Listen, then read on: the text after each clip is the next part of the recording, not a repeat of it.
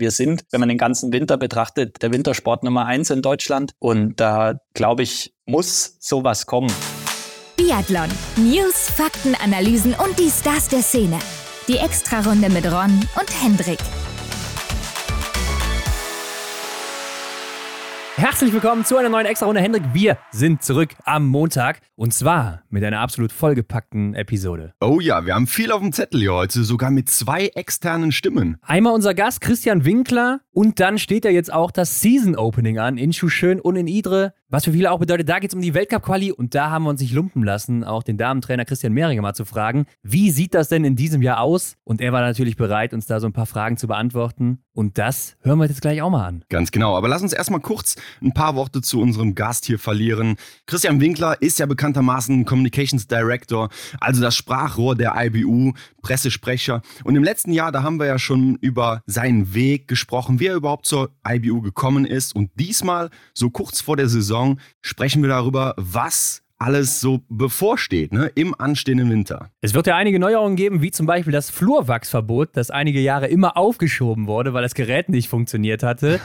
Aber was erwartet uns denn jetzt auch ansonsten im kommenden Winter? Auf der Strecke oder auch abseits oder auch digital in den Medien oder vorm TV? Ja, und wir schauen uns auch mal an, was hat sich denn überhaupt so getan im Biathlon seit Covid? Da gab es ja mal so eine gewisse Sache, vor allem auch finanziell. Ne? Ist ja immer ein sehr, sehr interessanter Punkt. Wie ist da die Entwicklung? Wo steht man heute und wie sieht es vielleicht auch in der Zukunft aus? Ja, die Fans sind zurück in den Stadien, das haben wir lange nicht gesehen. Und wir blicken zurück auf den vergangenen Winter, wo ja ein gravierend neues Regelsystem auch eingeführt wurde. Mit einem Saisonstart, wo zeitgleich ja auch die Fußball-WM in Katar noch lief. Ja, hatte das vielleicht sogar Auswirkungen auf die TV-Einschaltquoten? Vom Biathlon? Gute Frage, Hendrik. Und was ist eigentlich aus der geplanten Sommerturnierserie geworden? Da sollte man sich doch zusammenschließen und dann sollte das Highlight bei der Sommer-WM sein. Ja, das hatten wir eigentlich erwartet. Da haben wir nie wieder was von gehört. Da war ja mal was, ne? Und wie sieht es denn jetzt auch mit dem IBU-Tippspiel aus? Jetzt, wo ja die ARD sagt, ihr Tippspiel, das werden wir jetzt mal beenden. Das heißt, da ist doch eine riesige Lücke, die muss geschlossen werden. Um beim Fußball zu bleiben, da sind Elfmeter, den, ja, ohne Torhüter, ne? Den muss man einfach machen ja. eigentlich. ja, einfach reinschippen in die Mitte, ne? Easy. Aber Hendrik, die größte Frage ist doch, wo bleibt denn jetzt unsere Netflix-Serie über den spannendsten Sport der Welt? Oh ja, also Leute, es muss doch einfach mal langsam kommen, oder? Christian Winkler, der sagt uns auf jeden Fall mehr dazu. Aber erstmal kommen wir zu den News der Woche. Frisch gewachst. Jo, aus deutscher Sicht, Ron, da starten die News, naja, eigentlich mit einem weinenden Auge, ne? Ja, Denn ein ja. Talent, Tim Grotian, der hat seine Karriere beendet. Ja, hat mich ein bisschen mitgenommen. Ne? Tim Grotian, Bruder von Selina Grotian, der ältere Bruder, 25 Jahre alt mittlerweile. Und ja, sein Verlauf ist ja wirklich sehr schade, wenn man sich das anguckt. Ne? Eines der größten Juniorentalente in Deutschland gewesen. 2019 noch den IBU Junior Cup gewonnen. Genau. Und sogar zweimal Silber mit den Staffeln geholt in seiner Juniorenkarriere hat auch Leute hinter sich gelassen. Henrik, ich habe mir das nochmal angeguckt mit Tommaso mhm. Giacomel, Sievert Backem, Verbjörn Sörem, Philipp Fjeld Andersen. Also viele Namen, die heute im Weltcup unterwegs sind. Niklas Hartwig auch zu nennen. Sind zwar auch teilweise ein bisschen jünger, aber die Namen hat er alle hinter sich gelassen. Und leider konnte er bei den Senioren nie wirklich da weitermachen, wo er bei den Junioren aufgehört hat. Ja, das hätte echt was ganz Tolles werden können. Ne? Und ich glaube, so die letzte Zeit war für Tim auch gar nicht so einfach. Ne? Wir hatten ihn ja auch nochmal kontaktiert, wollten nochmal mit ihm sprechen. Ja, und da wusste er gerade auch noch gar nicht so sehr, wo steht er gerade, wie geht es überhaupt weiter. Und ich glaube, das war wirklich eine schwere Zeit. Ja, ist dann eben aus dem Kader rausgeflogen und wollte es nochmal probieren bei den deutschen Meisterschaften, aber auch da hat es nicht geklappt. Und wer seine Story vielleicht noch ein bisschen verfolgen will, er war ja schon mal bei uns im Podcast. Folge 45 genau. ist schon ein bisschen her, aber da kriegt man nochmal seine gesamte Story mit. Mhm. Und was er so in seiner Freizeit macht, da erinnere ich mich immer gerne zurück, Hendrik. Oh ja.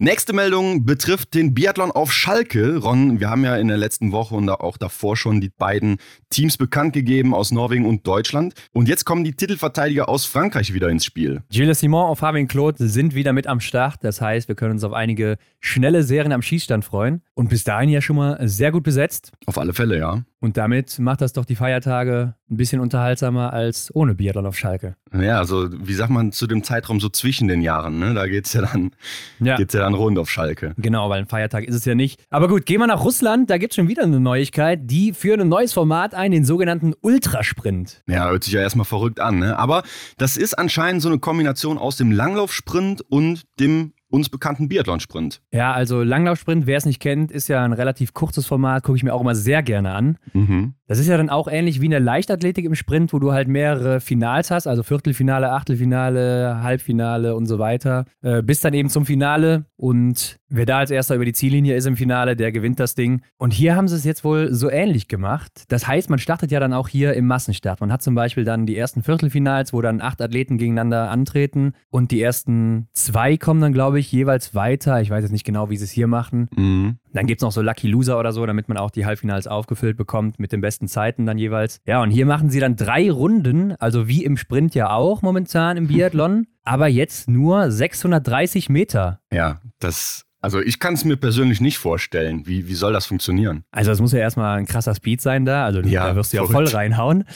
ähm, also es ist wirklich ein Sprint und zum Vergleich mhm. nochmal, die Männer laufen ja im Biathlon-Sprint 3,3 Kilometer Runden mhm. und die Frauen zweieinhalb Kilometer und jetzt 630 Meter. Also das ist ein kleiner Unterschied. Auf jeden Fall. Das ist ja so einmal um den Block hier. Ja? Also ja, wie, wie soll man da überhaupt, das kann man doch eigentlich fast schon nicht mehr Rennen nennen, oder? Also das ist total ja. verrückt für mich. Also wie gesagt, wirklich ein Sprint. Das Problem dabei ist mhm. allerdings mit den Schießfehlern. Also die wissen noch nicht genau, wie sollen sie damit umgehen, weil eine Strafrunde ist einfach zu lang bei dieser kurzen mhm. Strecke und die Zeit stoppen, das wird wahrscheinlich dann zu Problemen führen, wenn da mehrere auch mal stehen. Man kennt es ja vom City Biathlon oder so, wenn da schon mhm. zwei, drei in die Box müssen, dann, dann fangen die schon an zu rudern. Also irgendwie noch nicht so ganz ausgereift. Sie sind noch ein bisschen am Tüfteln. Ich finde es interessant, die Idee, würde es mir gerne mal angucken, aber ich bin skeptisch, ob das überhaupt was ist so. Ja, die Skepsis, die steht bei mir auch noch ganz, ganz oben. Also ja, ich stelle es mir sehr, sehr wild vor. Aber das kennt man ja aus Russland. Wir erinnern uns ans letzte Jahr, wo die wo sie diesen Ultra- oder Riesenmassenstart eingeführt ah, hatten. Ah, ja. Mhm. Mit, ich weiß gar nicht mehr, was war es, 30 Kilometer oder 50 Kilometer sehr, sehr, sogar. Sehr lang war es auf jeden Fall. Wo ja. auch jeder Athlet gesagt hat, jo, das war hier das erste und letzte Mal, dass ich hier mitgemacht habe.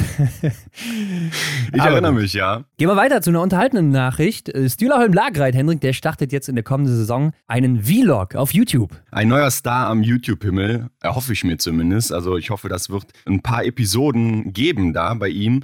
Stand jetzt zur Aufnahme ist ja nur dieser Trailer online, ne? aber der macht schon sehr, sehr Bock auf mehr und ähm, die erste Episode, die kommt ja schon sehr, sehr bald. Ja, die ist jetzt am vergangenen Sonntag schon gelaufen, also nicht sehr, sehr bald, die ist schon da, die könnt ihr euch reinziehen, Leute. Der nimmt uns eben mit durch seine Saison, also das hört sich schon nach einem Langzeitprojekt an, da werden wohl zwei Freunde ihn begleiten mit der Kamera und ja, dann können wir da mal gucken, was geht da ab bei Stühlerholm Lagreit im Winter. Ich denke, Vorbild ist so ein bisschen Johannes Haslott Klebo, der ja auch riesig ist auf YouTube, vor allen Dingen für einen Langläufer. Ja, Ingrid macht sowas ja auch, ne? Ja, Landmark-Tannewold. Sie hat uns ja auch schon mal erzählt, oder war es in einem Video, ich weiß gar nicht mehr, wo sie es erzählt hat, dass das Ganze problematisch wird, wenn man halt in dem Zeitbereich des Rennens irgendwas machen möchte, kurz vor oder kurz danach, dann ist das natürlich mit den Rechten sehr, sehr schwierig. Mal schauen, was sich Stühler da so einfallen lässt. Ja, gut, das hat sie uns im Podcast erzählt vor drei Jahren oder so, Hendrik, aber ich meine, die ja. Zeiten sind vorbei und das hat sich ja geändert. Ne? Also die Athleten haben mittlerweile die Rechte, dürfen das ja auf Instagram und wo auch immer posten. Also das ist ja kein Problem mehr mittlerweile. Von daher wird das sicher interessant. Also Leute, abchecken, folgen natürlich, denn ich glaube, da gibt es Biathlon Action vom Feinsten geboten. Wo das im Moment ein bisschen das Problem ist, das ist am Holmenkollen, Hendrik, denn da gibt es wohl Sicherheitsmängel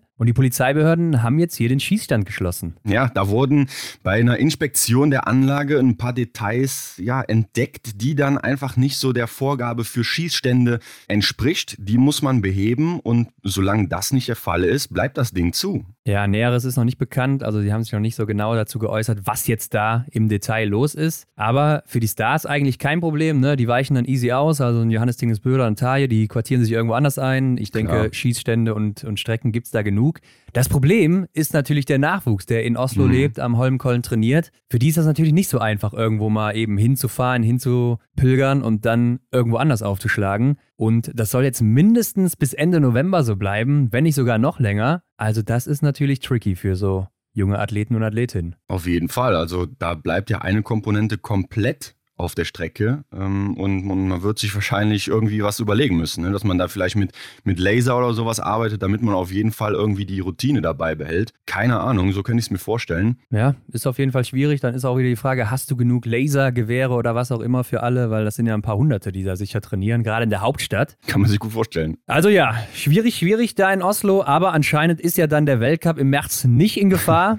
wenn das bis Ende November behoben sein soll, aber das würde mich auch wundern, wenn das bis dahin nicht steht. Also das ist natürlich auch eine Riesenveranstaltung, da hängt viel Geld dran und da werden die wohl alles dran setzen. Mm, ansonsten muss der König da nochmal ein bisschen Druck machen. ja, das glaube ich auch.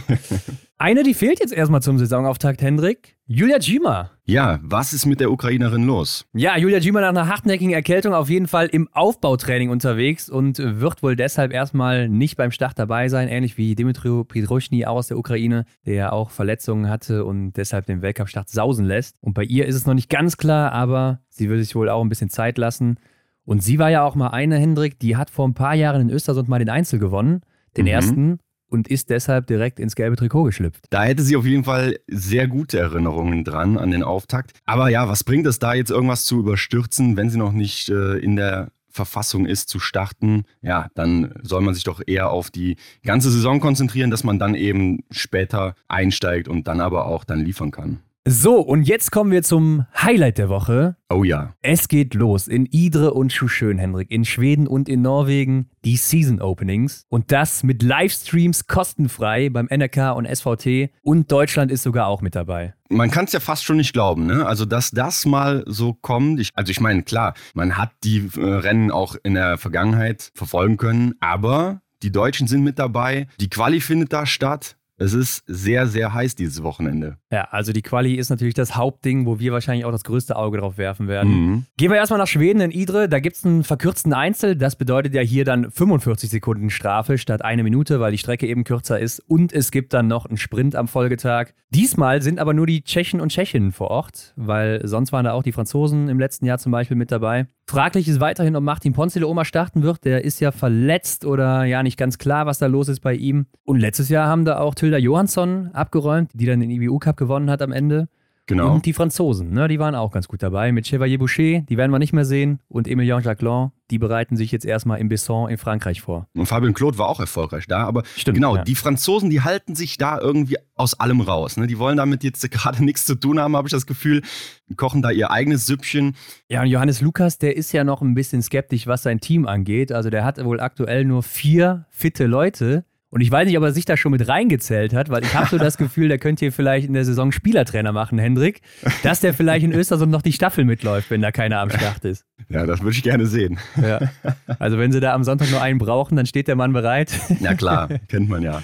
ja. Ob das dann so gut ausgeht, bleibt fraglich, aber ja, vielleicht sind bis dahin auch wieder alle Leute fit. Ja, und wenn wir jetzt den Blick nach Norwegen richten, Schüschön lädt ein zu einem Sprint und jetzt halte ich fest, sogar drei Massenstarts. Ja, also normalerweise klar zwei Männer und Frauen, aber hier machen sie noch einen dritten, weil die mhm. haben so viele Starter da oben, alleine schon wegen den ganzen Norwegern, ja. dass sie das ausweiten. Also hier wird es einen normalen 30er Massenstart geben für den sogenannten Heat A. Das bedeutet, ja, die, die Top-Athleten, die werden da starten. Also das werden wahrscheinlich dann die sein, die im Weltcup vorne platziert sind, vielleicht die Top 30 oder so, dass die mhm. da schon gesetzt sind und dann wird wahrscheinlich aufgefüllt mit den Besten aus dem Vortag, also von dem Sprint. Ja. Und im Heat B, da werden dann 80 Männer starten. Also das ist dann der ganze Rest. Unglaublich. Also ist auch wieder eine Riesenzahl, kennt man ja aus dem Weltcup gar nicht. Ne? Also man kennt es ja beim IBU Cup, da sind ein paar mehr unterwegs, Massenstart 60 so. Da gibt es dann schon verschiedene Arten, das Ganze so überhaupt zu bewerkstelligen mit dem Schießstand. Ne? Und dann jetzt hier sogar 80. Also das wird wirklich eine, eine heiße Nummer. Ja, und bei den Frauen starten anscheinend 40 plus 40. Also ich denke, die werden irgendwie versetzt starten. Mhm. Oder die laufen äh, zusammen los und teilen sich dann, dass die einen dann zwei Runden laufen und die anderen direkt an den Schießstand gehen nach der ersten Runde. Ja. Das könnte auch sein. Ähm, aber hier haben wir dann wirklich, so wie ich das zumindest rauslese, 80 Damen auch irgendwie am Start. Also ich mhm. denke, so wird es ja auch bei den Männern sein. Oder was soll 40 plus 40 heißen? Ich weiß es nicht. Gehe ich auch von aus. Ich denke nicht, dass die dann da sogar nochmal eine andere Runde starten, also dass sie da nochmal einen neuen Massenstart starten. Aber da stelle ich es mir immer so komisch vor, weil wenn du ja in der einen Gruppe bist, die dann erstmal zwei Runden läuft, hast du ja eigentlich schon eine größere Vorbelastung für den Schießstand. Oder gleicht sich das vielleicht nachher wieder aus? Ja, irgendwie muss es sich natürlich am Ende ausgleichen, ähm, dass die anderen dann vielleicht auch eine Doppelrunde irgendwo laufen müssen. Aber klar, das kann natürlich ein Punkt sein. Auf der anderen Seite werden die wahrscheinlich auch hier nach Gesamtweltcup-Stand der letzten Saison aufstellen und dann eben die besten vielleicht sogar in diese erste Riege mit reinschieben. Das mhm. heißt, wenn du in dieser zweiten bist, musst du dich irgendwie besser durchsetzen oder zeigen, yo Leute, das macht mir nichts, dass ich hier noch eine extra Runde laufe. Ich bin trotzdem mit dabei. Im letzten Jahr, Henrik, da haben ja wirklich noch alle gesagt, Johannes Tingesbö, der war noch nie so gut zu diesem Zeitpunkt und das hat man auch gesehen und mhm. ja, der Rest, der ist Geschichte, das wissen wir heute. Das war dann die beste Saison aller Zeiten. Das heißt, hier könnte man ja auch schon wieder so einen kleinen Vorblick haben auf die Saison, wenn der Mann gut drauf ist. Ja, ich ahne Böses, ne? Auch ich erinnere mich, hat er nicht sogar mal mitgeteilt, dass er sich Stand jetzt sogar noch besser fühlt als im Jahr zuvor? Also ja. Stand vor zwei Monaten oder so war das. Ich bin gespannt. Also, wie gesagt, das Wochenende wird wahrscheinlich brutal gerade mit Blick auf Norwegen, was Johannes, was Dürler macht, ne? oder auch Wettle. Taya hat ja auch den Sprint im Vorjahr gewonnen. Also das wird wahrscheinlich eine brutale Nummer. Ja, und dann sind ja auch noch die Italiener und Italienerinnen mit dabei. Also Lisa Vitozzi, Dorothea Viera werden wir hier schon sehen, Tommaso Giacomel. Also das ist wirklich ein top besetztes Feld hier oben. Ich bin mir auch sicher, dass noch die eine oder andere kleine Nation mit dabei sein könnte. Also sieht man ja, ja häufig mal, dass da auch andere Nationen, ein bisschen exotischere Nationen mal hochfahren oder fliegen, besser gesagt. Mhm. Aber wie eben schon gesagt, unser Hauptaugenmerk die Weltcup-Quali der Deutschen. Denn bei den Damen haben wir ja schon drei Gesetzte. Sophia Schneider, Hanna Kebinger und Vanessa Vogt, die sind safe für den Weltcup-Start mhm. für das erste Trimester. Und dann geht es für fünf weitere Damen um drei verbleibende Plätze. Janina Hettich-Walz, Selina Grotian, Anna Weidel, Juliane Frühwirth und auch Franziska Preuß. Ja, das wird echt heiß. ich ja. ich finde gar kein anderes Wort für dieses Wochenende, was ich so im Kopf habe. Aber ich finde es so geil, dass man endlich mal die Rennen dann sieht. Und ist ja die Frage, welche Rennen zählen denn jetzt dann wirklich? Ne? Also sind es nur diese Rennen, die man da dann sieht oder sogar vielleicht mehr? Also da schwirren ja jetzt noch so ein paar Gedanken im Kopf rum und da kommt Christian Mehringer ins Spiel. Wir haben es am Anfang gesagt, wir haben hier sogar heute zwei Stimmen im Podcast. Also Christian Mehringer steht und sitzt hier Rede und Antwort. Also, welche Rennen sind in diesem Jahr entscheidend für die Trainer? Also hier für die Weltcup-Quali in Schuschön werden selbstverständlich die beiden Rennen am Samstag und Sonntag die größte Einwirkung auf die Entscheidung vor uns haben. Nein, es wird so sein, dass die drei Gesetzten, die Sophia, die Hanna und die Vanessa, dort die Rennen auch bestreiten werden. Vielleicht auch nur eins, dass sie sich gut auf den Weltcup vorbereiten können. Für die anderen zählen die beiden Rennen, der Sprint am Samstag und am Sonntag der Massenstart, wo wir danach auch entscheiden werden, wie wir die Plätze vergeben. Ähm, es wird so sein, dass einer auf nach Punkten fix mit dabei ist. Das heißt, wenn er die beiden Rennen prozentuell in Führung liegt, hat er einen Fixstartplatz und zwei Plätze werden wir auf Trainerentscheid vergeben, wo natürlich gewisse Leistungsentwicklung im Wettkampf übers Jahr gesehen mit einbezogen werden. Also Hauptaugenmerk auf die Rennen aus Schön. Aber klar, der Trainer sieht immer mehr als wir dann auch noch was so über den Sommer abging. Und in dem Zusammenhang wollten wir natürlich auch wissen, welche Kriterien sind denn am Ende auch ausschlaggebend für die Entscheidung? Sind es die reinen Ergebnisse oder guckt man da auch gesondert mal auf die Laufzeiten oder Trefferquoten? Das sagt Christian. Ja, wir werden einige Kriterien beachten, natürlich bei den Wettkämpfen. Ähm, wenn alles reibungslos läuft, wird natürlich so sein, dass man schon grob nach der Liste geht, nach den Ergebnissen hier von Schuschwin. Aber wir hatten ja auch schon im Sommer einige Wettkämpfe und äh, wollen natürlich auch die Entwicklung sehen, was jetzt so vom Sommer über die Wettkämpfe in einem Blinkfestival Deutsche Meisterschaft und so weiter, was sich da getan hat. Und dort wird natürlich explizit Komplexleistung, aber auch auf die Laufleistung nochmal besonders Augenmerk draufgelegt und Trefferleistung natürlich auch. Wir hoffen, dass auch hier faire Wettkämpfe werden, von den Bedingungen her, dass der Wind jetzt keinen großen Einfluss spielt. Ja, genau, aber wir werden da alles genau abchecken und dann uns im Trainerteam dazu verständigen, wie wir dann auch die Nominierung angehen werden. Henrik, und wir haben es ja auch gesehen, Franzi Preuß, die hat da bei den deutschen Meisterschaften schon abgeräumt. Dreimal Gold in drei Rennen, also besser geht's ja gar nicht. Und es gibt ja auch immer wieder so interne Rennen, die kriegen wir gar nicht mit. Da hat man ja auch schon kleine Standortbestimmungen im Team. Und ist denn die Quali zum jetzigen Zeitpunkt noch komplett offen für alle? Und gleich? Oder gibt es dann Athletinnen wie Franzi zum Beispiel, die aufgrund von den Vorleistungen einen kleinen Bonus haben? Ja, soweit ist die Qualifikation schon offen. Es hat sich ja jeder unterschiedlich darauf vorbereitet, ähm, auf die deutschen Meisterschaften und so weiter, auch mit Höhentrainingslager im Vorfeld geschaltet. Somit können wir das jetzt auch nicht zu hoch aufhängen. Die Leistungen bei der deutschen Meisterschaft, wobei die Franzi wirklich eine gute Leistung gezeigt hat, äh, mit drei Siegen, auch noch nicht in Top-Verfassung im Laufen. Aber das können wir jetzt nicht so bewerten, weil sonst hätten wir alle auch gleich vorbereiten lassen müssen, sodass man auch eine Aussagekraft hat. Und uns natürlich wichtig ist, über das Jahr hinweg gesehen, sehen, dass sie eine Leistungsentwicklung vornehmen, sich gut vorbereiten und im Winter dann ihre Top-Leistung bringen. So, und fünf aus drei, das bedeutet zwei davon, die sind dann auf jeden Fall schon mal sicher im IBU-Cup, wenn sie es nicht in den Weltcup schaffen. Und eine weitere Person ist ja auch schon bekannt. Aber wann und wo findet denn die IBU-Cup-Quali in diesem Jahr statt? Und wie wir uns immer fragen, Hendrik, wann kommen denn auch die Entscheidungen raus? Denn da oh, warten ja. wir immer sehnlichst drauf. Auf jeden Fall. Christian, was sagst du?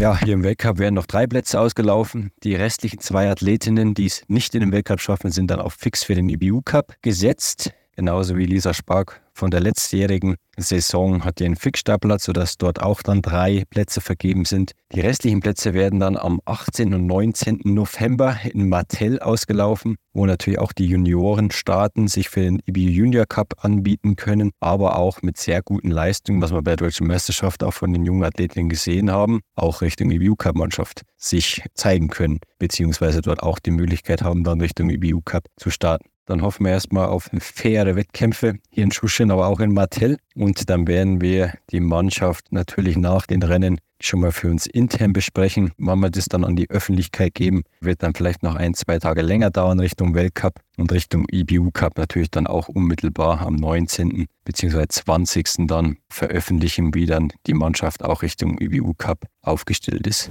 Ja, also ich glaube, jetzt sind wir ein bisschen schlauer, Hendrik. Wir wissen, mhm. worum es geht, was uns hier erwartet in Schön. Vor allem bei den Damen, aber bei den Herren da ist es ja fast noch wilder, denn da sind ja nur Benedikt Doll und Roman Rees gesetzt. Und das heißt, wir haben hier sieben Männer für vier Plätze. Also drei müssen raus, in den IBU Cup dann auch safe.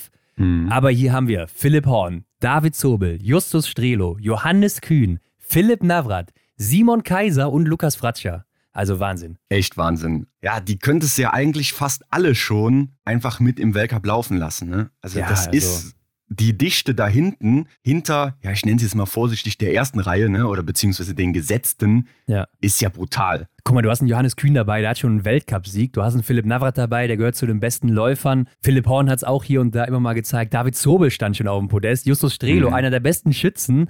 Dann ein junger Mann wie Simon Kaiser, der sehr schnell ist, und Lukas Fratscher, ja, den kennt natürlich auch jeder in Deutschland. Der hat schon den IBU Cup Gesamtsieg geholt und hat sich auch im Sommer beim Blink ganz gut gezeigt. Vor allen Dingen auch läuferig. Das wird ein Wahnsinnswochenende. Samstag und Sonntag. Alle Links findet ihr natürlich bei uns und alle Infos wie immer auf Instagram. Und letztes Jahr, da gab es ja noch richtig Schneemangel. Da wurde das ja noch fast abgesagt. Da ja. wurden die Rennen sogar noch verkürzt auf zwei Sprints in Norwegen, weil die einfach gar keinen Schnee hatten. Und da sah es mhm. echt noch aus wie im Sommer so gefühlt. Aber dann hatten sie da eine kleine Schneepiste. Ja, und dieses Jahr muss man ja wirklich sagen, da sieht es ja überall schon top aus. Also man kann Bilder sehen aus der Schweiz, von den Schweizern. Mhm. Da ist Schnee in Frankreich, in Besson, da ist alles voller Schnee. In Chouchön, da hat es jetzt auch nochmal richtig geschneit, in Idre auch. Der Auftakt, der ist gesichert. Habe ich auch auf Instagram so mitbekommen, dass man wirklich hier und da echt die ganzen Schneebilder wieder sieht. Und ja, für mich fühlt es sich an, als hätte einer mit dem Finger geschnippt und auf einmal sind wir fast schon mittendrin im Winter.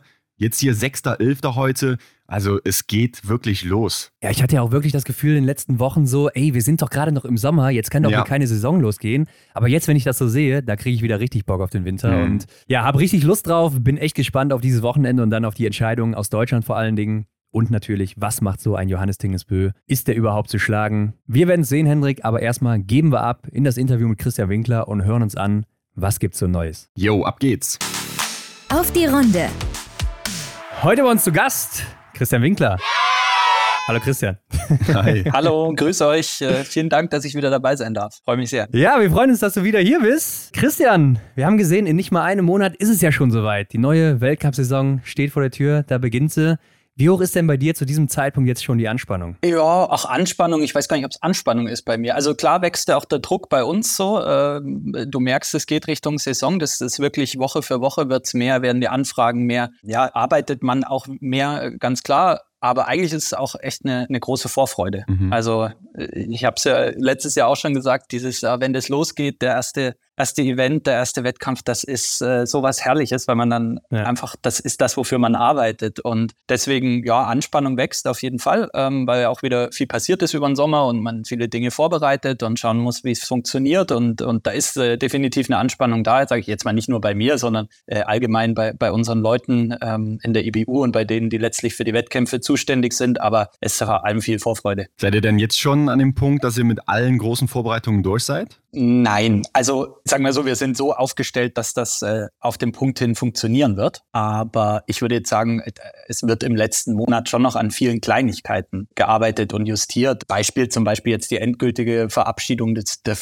Flurtestprotokolls, über das wir vielleicht nachher noch ein bisschen sprechen mhm. werden. Solche Sachen, die werden dann schon, weil das ja auch viele Erfahrungen sind, die man über den Sommer sammelt, ähm, in dem Fall zum Beispiel viel mit den Technikern der Verbände zusammengearbeitet, das dann in eine Form zu gießen, in eine Regel, und ein Protokoll dazu, wie es abläuft. Das findet jetzt gerade statt in, in dieser Woche und ist dann aber ist so abgesprochen, dass die Anwendung klar ist. Ja, also wir fangen jetzt nicht an, einen Monat vorher zu sagen, oh, wie machen wir das, sondern ist der finale Schritt, um es in die Regel zu gießen und, ja. und rauszugeben. Mhm. Und was ist bei dir jetzt gerade der Hauptfokus so kurz vorm Start? Ähm, Hauptfokus bei uns vorm Start ist tatsächlich die, die Plattform, ähm, die neuen Releases, die wir machen für App und Website ähm, hinzubekommen, ähm, rechtzeitig rauszugeben, schauen, dass unser Contentplan steht für die Saison, in, also zumindest grob, ähm, reagieren tut man ja da immer auf, auf gewisse Dinge. Das sind so eigentlich die, die Hauptthemen momentan in der, in der Kommunikation und dann auch, ähm, was da noch dazu kommt, ist auch viel Updaten unserer Stakeholder, also unsere Ansprechpartner äh, in den Kommunikationsabteilungen, in den Verbänden, bei den OKs, auch an die Athleten ranzugehen, mit den Broadcastern auch zu sprechen, ganz wichtig, mit den TV-Stationen zu sagen, was kommt, was kommt Neues, was habt ihr vor, was könnten Geschichten am Rande sein, so dieser Austausch, um einfach sicherzustellen, dass, dass alle bereit sind für die Saison, nicht nur was den Sport angeht, sondern eben auch so Kommunikationsthemen, Digitales drumherum. Ja, da wollen wir natürlich später auch noch drauf eingehen, was so Neues kommt, was uns erwartet. Aber erstmal, lass uns über die vergangene Saison sprechen, Christian. Das war ja eine Saison, wo es viele, auch sehr große Änderungen gab. Ne? Vor allem das Punktesystem hat sich grundlegend geändert. Die Streicher sind weggefallen. Es gibt mehr Punkte für Top-Platzierungen und bei der WM gibt es keine Punkte mehr. Christian, erzähl uns doch mal, wie lief so das erste Jahr mit dem neuen System? Ja, also aus unserer Sicht hat sich das bewährt und es wird beibehalten. Das ist die, die knappe Antwort dazu. Wir sind natürlich nicht blind und wissen, dass es da Diskussionen gab, was, glaube ich, ganz normal ist, wenn man, wenn man solche Änderungen vornimmt und äh, dass das jetzt auch nicht jeder äh, großartig fand und dass es da Diskussionen gab. Ja, ist so. Am Ende glauben wir, aber es hat sich bewährt. Es wurde darüber diskutiert nach der Saison in unserem technischen Komitee, also unserem regelsetzenden äh, Komitee, äh, das aus den Vertretern der Nationalverbände besteht, sowie eine Athletenvertreterin, die Kaiser Meckerin sitzt da drin und ein Coach Representative ist ganz neu dazugekommen, die Sandra Flunger aus äh, der hm, Schweiz. Ja. Ähm, mhm. Und das heißt, dass man dort alle Meinungen, die Regeln betreffen, äh, abholen kann. Und in dem Komitee ist es besprochen worden und in, mit einer klaren Mehrheit gesagt worden, wir behalten die Regel bei. Oder die, die Neuerungen insgesamt so bei, wie, wie äh, es damals, damals beschlossen wurde. Und ich meine, wir haben es ja letztes Jahr rauf und runter diskutiert. Wir glauben einfach weiterhin, dass es der fairste Weg ist, einen Gesamtweltcupsieger zu ermitteln. Und ich glaube, daran ist auch nicht zu rütteln in, in der Diskussion. Ja, man kann dann über Belastung und Streicher und WM ja oder nein, da sind wir halt der Meinung, okay, die WM ist, ist soll eigentlich eine stärkere eigene Marke werden und aus dem Weltcup rausgenommen werden. Das geht um Medaillen und nicht um Punkte. Und, und daher stehen, steht unsere Entscheidung einfach, weil das, das große Ganze, wenn man drauf guckt, es ist der fairste Weg, einen Gesamt Weltcupsieger zu ermitteln.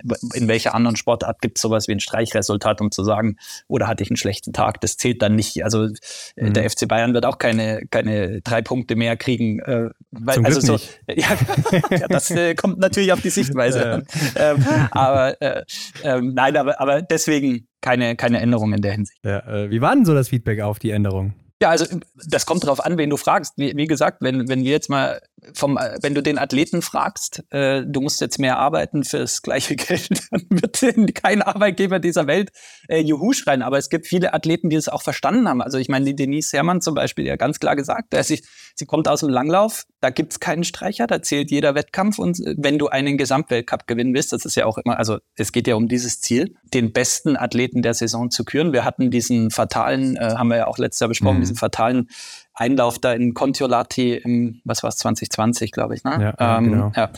Und, und das muss man einfach verhindern und, und daher kommt die Regel und so ist es dann. Gab ein paar Argumente wie, also es sei gesundheitsgefährdend, ja, weil jetzt mhm. die Athleten mehr starten müssen und vielleicht auch mal, wenn sie krank sind. Also da muss mhm. ich sagen, das ist doch völliger Quatsch. Also wer ja, krank startet, und also da habe ich auch hinter den Kulissen mit ein paar Leuten gesprochen, da muss man schon ein bisschen an die Verantwortlichkeit oder die Verantwortung jedes Einzelnen und dann auch der Teams appellieren. Also den Schuh ziehen wir uns sicher nicht an, dass wir irgendwie da gesundheitsgefährdend agieren. Dafür haben wir ja auch im Ausgleich gerade in den, in den Top-Plätzen eben die Skalierung geändert, dass du durch ein Top-Resultat, und wir sprechen ja hier über die Leute, die um den Gesamtweltcup kämpfen, ja, dass die eben dann durch Top-Resultate auch wieder mehr Punkte hinzugewinnen können im Vergleich, ne, weil wir die, weil wir die Abstände zwischen den Plätzen äh, erhöht haben, was die Punktevergabe angeht. Ja, wobei ich bei dem letzten Punkt nicht so ganz mitgehe, weil wenn man sich natürlich jetzt so einen Johannes Dingesbö anguckt, äh, der, der holt natürlich trotzdem seine Punkte, wenn jetzt dann Legreit fehlt oder so, also der kann das nie wieder aufholen, ne? Ne? Auch wenn er dann vielleicht zwei, dreimal gewinnt. Ja, aber äh, da müssen wir jetzt mal sagen, also beim Fall Johannes,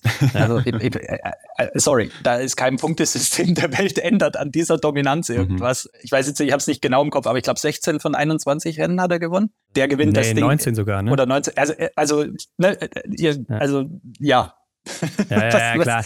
Nein, das ist natürlich ein Extrembeispiel, ganz klar. Aber ich sage, ähm, ich glaube, wenn du zu wenig Rennen hast, also zwei Rennen weniger und ihr seid ziemlich gleich auf, die beiden Athleten, Athletinnen, die vorne sind, dann äh, wird man das sicher nicht mehr ausgleichen können. Hm. Ja, also wie gesagt, ist, ist vielleicht ein Argument. Am Ende wird dann aber auch wieder die Konstanz, ja. glaube ich, belohnt ähm, ja, für, für denjenigen. Das klingt immer ein bisschen hart, wenn man das sagt, aber eben diese, dass man eben gesund bleibt über eine ganze Saison, gehört vielleicht auch irgendwo dazu. Ja. Das ist zwar, ich finde es schwierig, weil, weil eben genau, wir, man will ja nicht, dass Athleten krank starten. Also, also das, das ja. ist äh, auch nicht in unserem Interesse. Und da muss man sich auch, äh, finde ich, als Athlet der Vorbildwirkung bewusst sein. Glaube ich, ist letztes Jahr da auch nicht jedem Athleten gelungen. Und äh, das äh, ist für uns schon wichtig. Aber am Ende bei jedem Wettkampf dabei zu sein, ist doch auch ein Interesse von uns und auch von, von, von den, sollte es von den Athleten sein und auch für die Fans. Ja, ähm, ja, ja. zu sagen, okay, der, wir haben unsere Top-Athleten auch bei jedem Rennen am Start, ist doch, ist doch was Gutes. Ja. ja, Christian, neben den ganzen sportlichen Momenten hatte der letzte Winter ja auch ein paar interessante Punkte, die wir mal besprechen wollen hier, ähm, abseits vom Sportlichen vielleicht auch. Also lass uns mal in vereinzelte Stationen des letzten Winters springen. Zum Beispiel eines der kuriosesten Rennen war ja der Verfolger in Le Grand Bornand. Wer sich nicht mehr erinnert, da gab es ja die Situation, dass die Strecke ziemlich vereist war und die Athletinnen und Athleten, die konnten eher nur noch rutschen als auf den Skiern laufen. Was war denn da los an diesem Tag? Beschreib uns das mal aus deiner Sicht. Ja, also das war ein, war ein schwieriger Tag. Ja, äh, braucht man nicht drum rumreden und es war nicht der Wettkampf, den sich da alle gewünscht haben. Das war nicht ideal. Die Bedingungen für die Athleten waren nicht ideal. Am Ende würde ich sagen, war es vertretbar. Es hat halt große Materialunterschiede gegeben an dem Tag, die auf die, die Strecke und nicht so sehr auf die Skipräparierung äh, Präparation zurückzuführen waren. Also wie gesagt, nicht der ideale Wettkampf. Was, was passiert ist, ist einfach das Wetter. Also wenn man eine Piste oder eine, so eine Loipe präpariert, dann hat man da einen Plan, der sich stark an der Wettervorhersage ausrichtet. Und die Vorhersage war, dass es an dem Samstag, was glaube ich Samstagvormittag wärmer wird, also warm wird. Das ist dann aber nicht passiert. Und dadurch ist die, die Strategie zur, zur Streckenpräparierung, und da muss man immer sagen, wir, wir präparieren ja aufs Optimum hin mhm. oder unsere Experten. Ja? Also du versuchst eine harte, schnelle Loipe äh, hinzubekommen, die ideal ist für die Athleten. Ja? Hart war äh, ja. ja. Ähm, und, und da hat es einfach durch, dadurch, dass es kalt geblieben ist und, und ich dann mit der Luftfeuchtigkeit das auch noch sich verändert hat äh, oder anders war als, als vorhergesagt, hast du dann dort einfach eine Eis, an manchen Stellen eine sehr eisige Piste gehabt. Also gut, dann haben wir reagiert, haben die, haben ja einen Teil oder den gefährlichen Teil der Strecke rausgenommen, haben ein bisschen verkürzt. Ja, am, am Ende da, da wurde viel diskutiert und an so einem Tag ist es echt auch schwierig. Äh, da, da sind Emotionen drin, ja, da, da ist, da ist äh, vieles, was du handeln musst. Zu Recht auch eine Frustration bei manchen Athleten, ist auch vollkommen okay. Und wir glauben aber, das war okay, den Wettkampf so durchzuziehen. Ähm, es haben auch einige Athleten top performt. Es kam da leider sehr stark auf die Skimarke an, auch äh, mhm. an dem Tag. Mhm. Ja. Gab einfach welche, die, die dafür nicht gemacht sind, äh, die das übrigens auch vorher so gesagt haben. Die wussten, also ja, das war echt interessant, auch was dann so hinter den Kulissen passiert. Aber letztlich haben wir das auch aufgearbeitet. Ja, das muss man auch ehrlich sagen. Haben wir überlegt, was kann man besser machen, was, was kann man ändern. Aber wir sind schon dabei geblieben zu sagen, wir müssen ja weiterhin zum Optimum präparieren. Ja, man könnte ja, weil viele sagen, ja, da müsst ihr halt die ganze Nacht dann äh, groomen, also mit dem Pistenbully oder wie, so, wie man so sagt, ja, fahren. Ja. Wenn es dann ein bisschen wärmer wird, ja, wenn du das machst und es wird ein Ticken wärmer, dann laufen die halt, also dann rühren die halt im Tiefschnee mhm. ähm, ja, auf der Strecke. Ja, das will auch keiner. Da stehen auch alle Athleten danach beim Interview und sagen unmögliche Bedingungen. Ja. Das heißt, es, das ist nicht ganz einfach und es, das kann man auch dazu sagen. Wir haben mit bisschen veränderten äh, Wetterbedingungen zu tun, jetzt auch verstärkt. Ja? Ähm, das heißt, es ist oft feuchter, gerade im Dezember ähm, hast du mehr Regen. Du hast dann mehr Feuchtigkeit in der Strecke. Das, wenn gefriert, wird es härter. Ähm, also ich bin kein, kein Präparierungsexperte, aber das ist mhm. so ein bisschen diese, dieses auch, dass man die lokalen Wettervorhersagen, auf die man sich so komplett verlassen konnte früher. Ja, also wir sind da an, an jeder Station wissen, wissen wir, arbeiten wir mit, mit lokalen Instituten da zusammen, beziehungsweise die OKs tun das sodass man sehr verlässliche Vorhersagen hat. Ja, das wird auch ein bisschen durcheinandergewirbelt durch die, nennen wir es Klimawandel oder veränderten klimatischen oder zumindest mal Wetterbedingungen, gerade im Dezember. Mhm. Ähm, und ja, sowas hat dann eben Auswirkungen auf, auf so eine Streckenpräparierung. Aber ganz grundsätzlich, wir sind da dran. Äh, das, das wurde aufgearbeitet. Es gab einen ähnlichen Fall, ist ganz witzig, vielleicht das kriegt man gar nicht so mit, ähm, in Ruhpolding. Ich weiß nicht mehr, an welchem Tag es war, aber da war früh beim, also hinten in Ruhpolding an der Arena, in dem, in dem Tal, ist es ja extremst kalt. Ja, also wenn ja. du aus dem Ort Ruhpolding dahinter fährst, hast du gerade in der Früh nochmal ähm, deutlich mehr Minus äh, oder, oder deutlich kältere Temperaturen.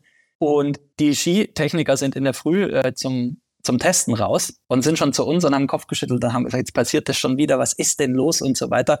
Auch hier Streckenpräparation zum Optimum hin, hat genau funktioniert.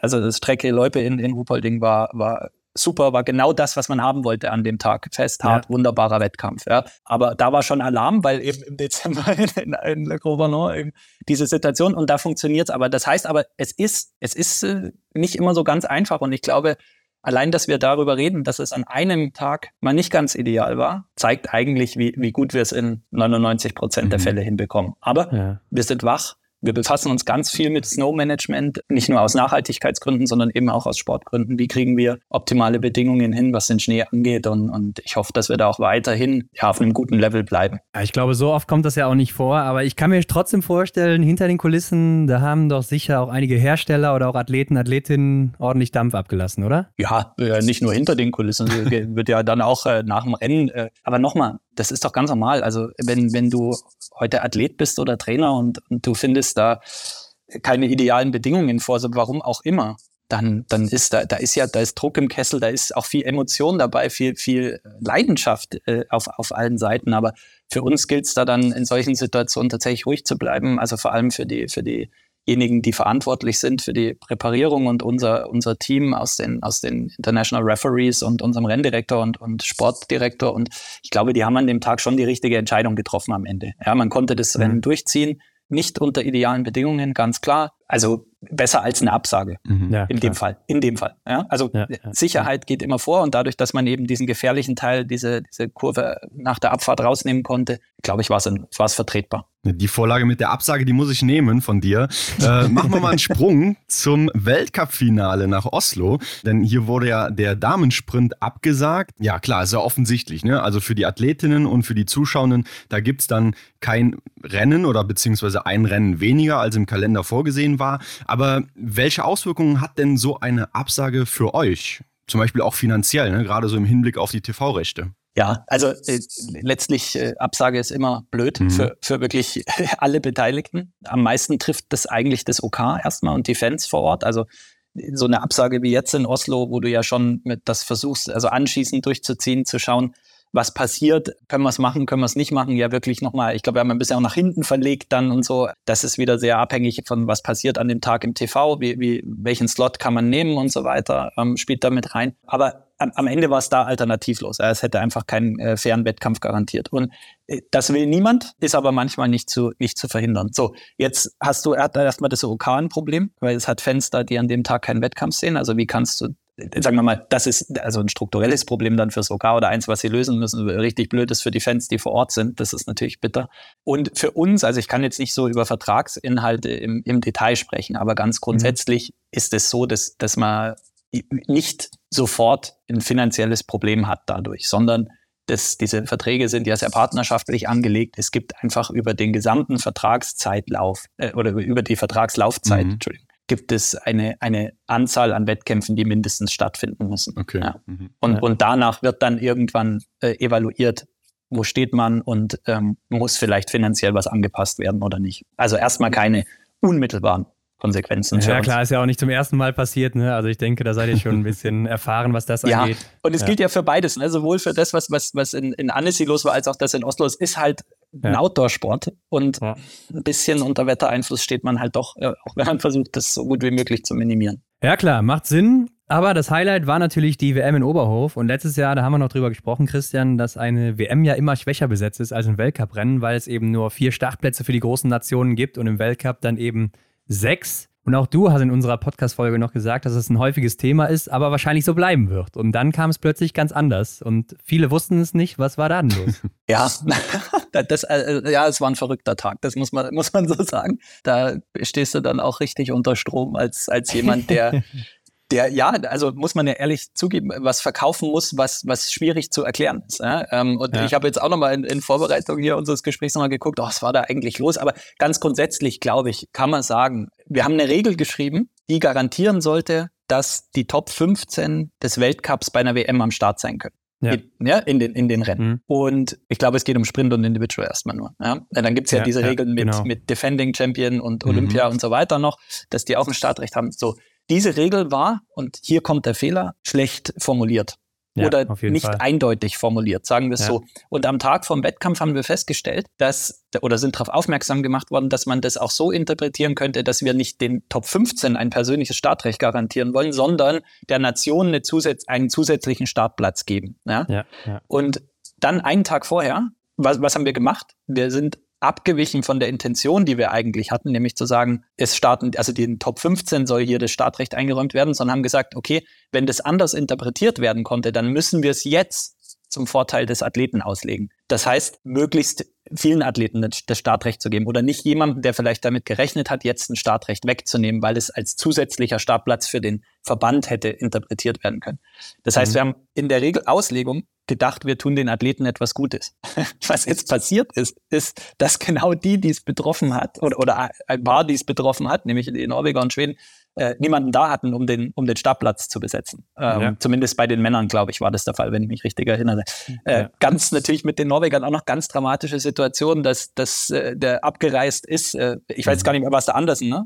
Oder, ja, oder, ja, Andersen, ja. Ja, weil er Corona hatte, glaube ich. Und hätte er gewusst, dass er da startet, hätte, wäre er zu dem Wettkampf, ich glaube, gar nicht gefahren, wo er sich's geholt hat. Mhm. Genau. Also wahnsinnige Komponenten, die damit reingespielt haben. Am Ende ist die Verwirrung entstanden, weil die Regel nicht gut genug formuliert war und wir von unserer Intention wie sie war, abgewichen sind und gesagt haben, okay, wir versuchen eigentlich den Athleten, mehr Athleten das Startrecht zu geben. Und, und mal nur so als Beispiel, worüber dann nicht gesprochen würde, also das hat dazu geführt, dass, glaube ich, bei den Frauen die Juni Anne Clave starten konnte von den Norwegern und 12. im Sprint und 13. in der Verfolgung wird, die kommt sonst gar nicht an den Start. Ja? Also das heißt, unsere Auslegung hat dann schon für gewisse Athleten ähm, was Gutes bewirkt, hat aber verständlicherweise zur Verwirrung beigetragen und auch dazu, dass zum Beispiel Norweger und Schweden einfach keinen zusätzlichen Athleten herbeigeholt hätten, das, was sie gemacht hätten, wenn sie es vor, deutlich früher gewusst hätten. Und so war das, war ein schwieriger Tag, aber ähm, wir haben uns auch hier, ähm, wurde sich jetzt, äh, oder hat das technische Komitee über die Regel beraten und hat sie nochmal so geändert, dass jetzt ganz klar ist, ähm, also ist angepasst worden, dass ja. dieses Startrecht des, dem Einzelnen, der unter den Top 15 ist, garantieren soll, dass er bei der WM ja, ich glaube, jetzt vergisst man das auch nicht mehr. Also das ja. wahrscheinlich so ein Ding, das ist einmalig. Hoffentlich. Ja, es war wirklich nicht so klar formuliert. Ich kann mich da ja. auch noch dran erinnern, als ja. wir das so ein bisschen analysiert hatten im Podcast damals. Aber gut, äh, ist ja ziemlich gut, dass das Feld jetzt stärker besetzt ist als vorher. Aber Christian, eine weitere Besonderheit war ja, dass im Dezember noch die Fußball-WM in Katar an den Biathlon-Tagen lief. Hat man das denn an den TV-Quoten gemerkt? Eigentlich nicht. Also, also, oder muss man differenziert beantworten. Im Großen und Ganzen sind wir in der letzten Saison auch am TV-Bereich wieder gewachsen. Ähm, also in den Indikatoren, die da entscheidend sind, äh, geht's weiterhin nach oben. Für den Dezember gab es eine kleine Delle, aber auch hier, also kann man auf die, auf die äh, WM zurückführen, aber man kann mhm. auch sagen, wir haben ja rechtzeitig reagiert, sodass diese Delle sehr klein bleibt. Eh, zum Beispiel, indem wir unser, unsere Auftaktrennen ja nicht am Wochenende haben stattfinden lassen, wo, glaube ich, vier Spiele, vier WM-Spiele äh, stattfanden pro Tag, sondern eben mit, auf Mitte der Woche gelegt haben. Das das macht schon mal was mit der TV-Quote, äh, diese zwei Rennen da, ich glaube zwei Rennen waren es in dem Fall oder, oder mehr, ähm, dass, dass du dort hast, hast in der Woche natürlich weniger TV-Zuschauer als, als am Wochenende. Ja, klar, klar. Ähm, wirklich gemerkt haben wir es eigentlich nur auf einem Markt äh, und ihr kennt ja unsere Kernmärkte und da, wo halt die Nationalmannschaft einfach sehr erfolgreich war bei der FIFA-WM und das war Frankreich, da hat dann die Aufmerksamkeit für die FIFA-WM auch über den langen Zeitraum halt ein bisschen vielleicht dazu geführt, dass dass da im Dezember die Quote aber auch nicht eingebrochen ist, sondern einfach einen Ticken weiter unten war als, als, als normal. Und ansonsten war es eigentlich nicht so tragisch, weil ich glaube, mit unseren Broadcastern da eine gute Abstimmung gefunden wurde und Biathlon ja weiter relativ normal gezeigt wurde, wir den Kalender rechtzeitig angepasst haben. Ähm, und von dem her eigentlich keine allzu negativen Auswirkungen festzustellen waren. Ja, neu war ja auch, dass ähm, ihr zum ersten Mal den gesamten EBU Cup im Stream angeboten habt. Also da habt ihr euch auch ausgebaut. Also man konnte das Ganze live verfolgen, nur ohne Kommentar, aber man muss wirklich sagen, die Qualität, die war wirklich gut. Gib uns mal einen Einblick. Ähm, wie wurde das Ganze angenommen? Also äh, vielen Dank erstmal. Ich glaube, die, die, die Qualität ist wirklich für, wenn man weiß, auch wie schwierig Biathlon zu produzieren mhm. ist, ja, dann muss man sagen, das haben unsere Partner von Eurovision wirklich super gemacht. Es ist echt eine gute äh, Qualität mit den, auch mit den gewohnten TV-Grafiken und so weiter. Also das, das passt und ich glaube, es war für uns eine war eine Versuchssaison, mhm. ja, auch mal um so zu gucken, wie, wie wird's angenommen, wie, wie klappt die Produktion, äh, wie verlässlich ist die Produktion auch. Ähm, muss ja auch sagen, man ist ja dann gerade im IBU Cup auch in kleineren Tälern unterwegs in, in den Alpen oder sonst wo. Also auch da ja, hast du gewisse ja. Herausforderungen für, für so eine äh, digitale Produktion, wie sie, wie sie da stattfindet. Das hat alles gut geklappt. Über Zahlen möchte ich nicht groß reden, was wir sagen können. Klar, unsere, unsere Hardcore-Fans. ja. ja, weil einfach die, das Problem ist, wenn du solche Digitalzahlen, wenn du darüber sprichst, ist halt immer die Einordnung. Ne? Wenn, wenn du weißt, okay, uns folgen am, am TV, schauen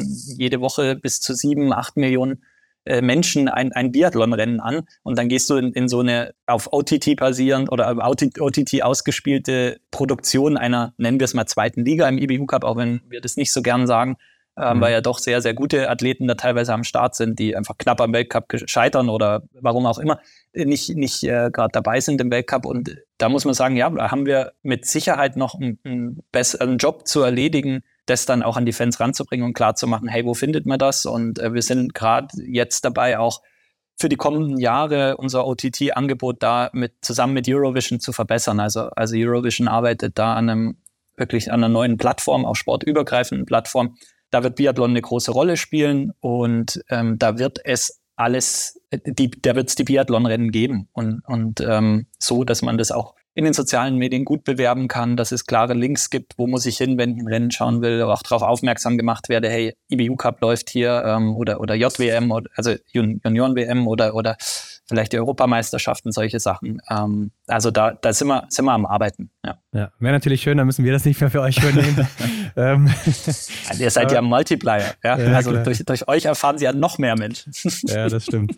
Aber Christian, wir haben dich im Vorfeld mal gefragt, ob du uns wieder Zahlen oder auch irgendwas jetzt sagen kannst zur Entwicklung der IBU. Ähm, mal ganz allgemein gefragt, was kannst du uns dazu sagen? Ja, also wenn, wenn du mich so offen fragst, dann, dann, dann antworte ich auch offen. Wir, wir können ja noch ein paar Themen vielleicht reingehen, die, ja. die dann von besonderem Interesse sind für euch. Aber ich glaube also, woran wir arbeiten im, im Großen und Ganzen, ja, du, du, du hast natürlich das Produkt und also den Sport, die Events, das TV-Produkt, was du anbieten möchtest und das beständig zu verbessern, das ist, das ist das eine. Aber womit wir uns natürlich auch ganz viel beschäftigen, ist, wie sieht eigentlich die Zukunft aus für Biathlon als Wintersportart? es gibt ja so eine Entwicklung von, von internationalen Verbänden. Du warst früher, warst du dafür zuständig, Regeln zu schreiben und ein Event stattfinden zu lassen. Dann kam irgendwann noch so Kommunikation dazu und, und verschiedene Themen, ähm, Marketing. Und jetzt ist aber so, dass, es, dass du dich um viel mehr kümmern musst. Und da sind schon Felder dabei, die wie Nachhaltigkeit, wie Klimaeinfluss auf, auf unseren Sport, wie auch, wie stellen wir eigentlich sicher, dass wir genügend Nachwuchs rekrutieren, um am Ende auch in 20, 30 Jahren so ein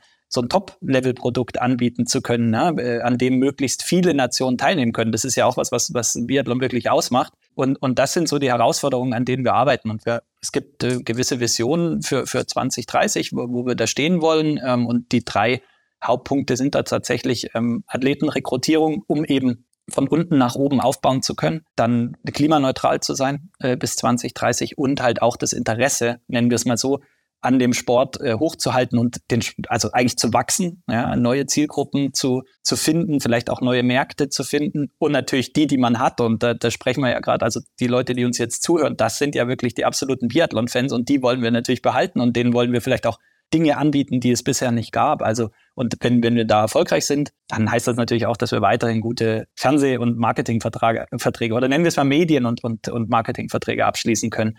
Und das sind so die, die Dinge, an, an denen wir arbeiten. Und ich, ich denke, was im Vordergrund steht und worüber wir am meisten sprechen, ist natürlich der Sport. Ja, das, das ist ja das, was, was zählt. aber das, was dahinter stattfindet, also wenn man in unser Development Department, die für die Entwicklung zuständig sind, wenn man da mal reinguckt, was die machen. Es gibt eine IBU Academy, ja, da bilden wir Coaches aus zum Beispiel. Über 100 Coaches nehmen da an unseren, an unseren Programmen teil, ja, wo mhm. wirklich vor Ort von Professoren, von Trainern, von gewissen Experten im Bereich Nahrung äh, und so weiter und so fort äh, eine Coach Education stattfindet. Das, das ist ein wahnsinnig groß angelegter Versuch, die, die Zukunft unseres Sports zu garantieren, weil wir sagen, es braucht gute Trainer in, in vielen Ländern. Ja?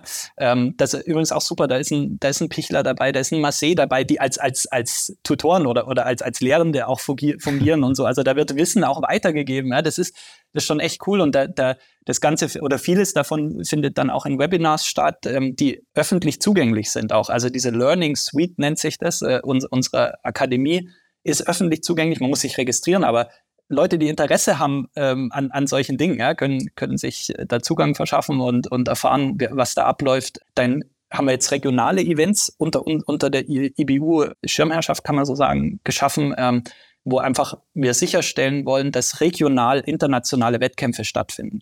Und da hat man teilweise existierende Strukturen wie in Mitteleuropa ähm, übernommen, wo wir einfach unterstützen, dass diese Events weiter Bestand haben. Gibt aber auch Dinge, wo wir das, also ein Balkan Cup oder sowas, wo wir helfen, dass das am Laufen bleibt und, und vielleicht teilweise sogar neu aufgesetzt haben. Also hier einfach auch schon in jüngeren Altersklassen garantieren, dass gute internationale Wettkämpfe stattfinden, mit dem Ziel, dass eine brei aus breit gefächerten Nationen in der Spitze dann ein interessanter Wettkampf entsteht und erhalten bleibt. Also das sind so Sachen, die kriegt man aber gar nicht groß mit, ne? weil mhm. wir, wir sprechen immer über den Sport, aber was passiert eigentlich dahinter, um das auch äh, auf, auf eine nachhaltige äh, Basis zu stellen, das, das ist schon interessant und wirklich auch das, was uns dann umtreibt, äh, wenn wenn kein Schnee liegt. Ne? Mhm. mhm, und, ja. und genauso vielleicht einfach noch hinzuzufügen, ein wahnsinnig wichtiger Teil, auch ja gesellschaftlich erwartet, ist, dass man sich als Wintersportverband mit dem Thema Nachhaltigkeit auseinandersetzt. Und äh, wir versuchen da wirklich einen Weg zu gehen, der uns glaubwürdig, also Glaubwürdigkeit ist ein wahnsinnig wichtiger Punkt hier. Das heißt, wir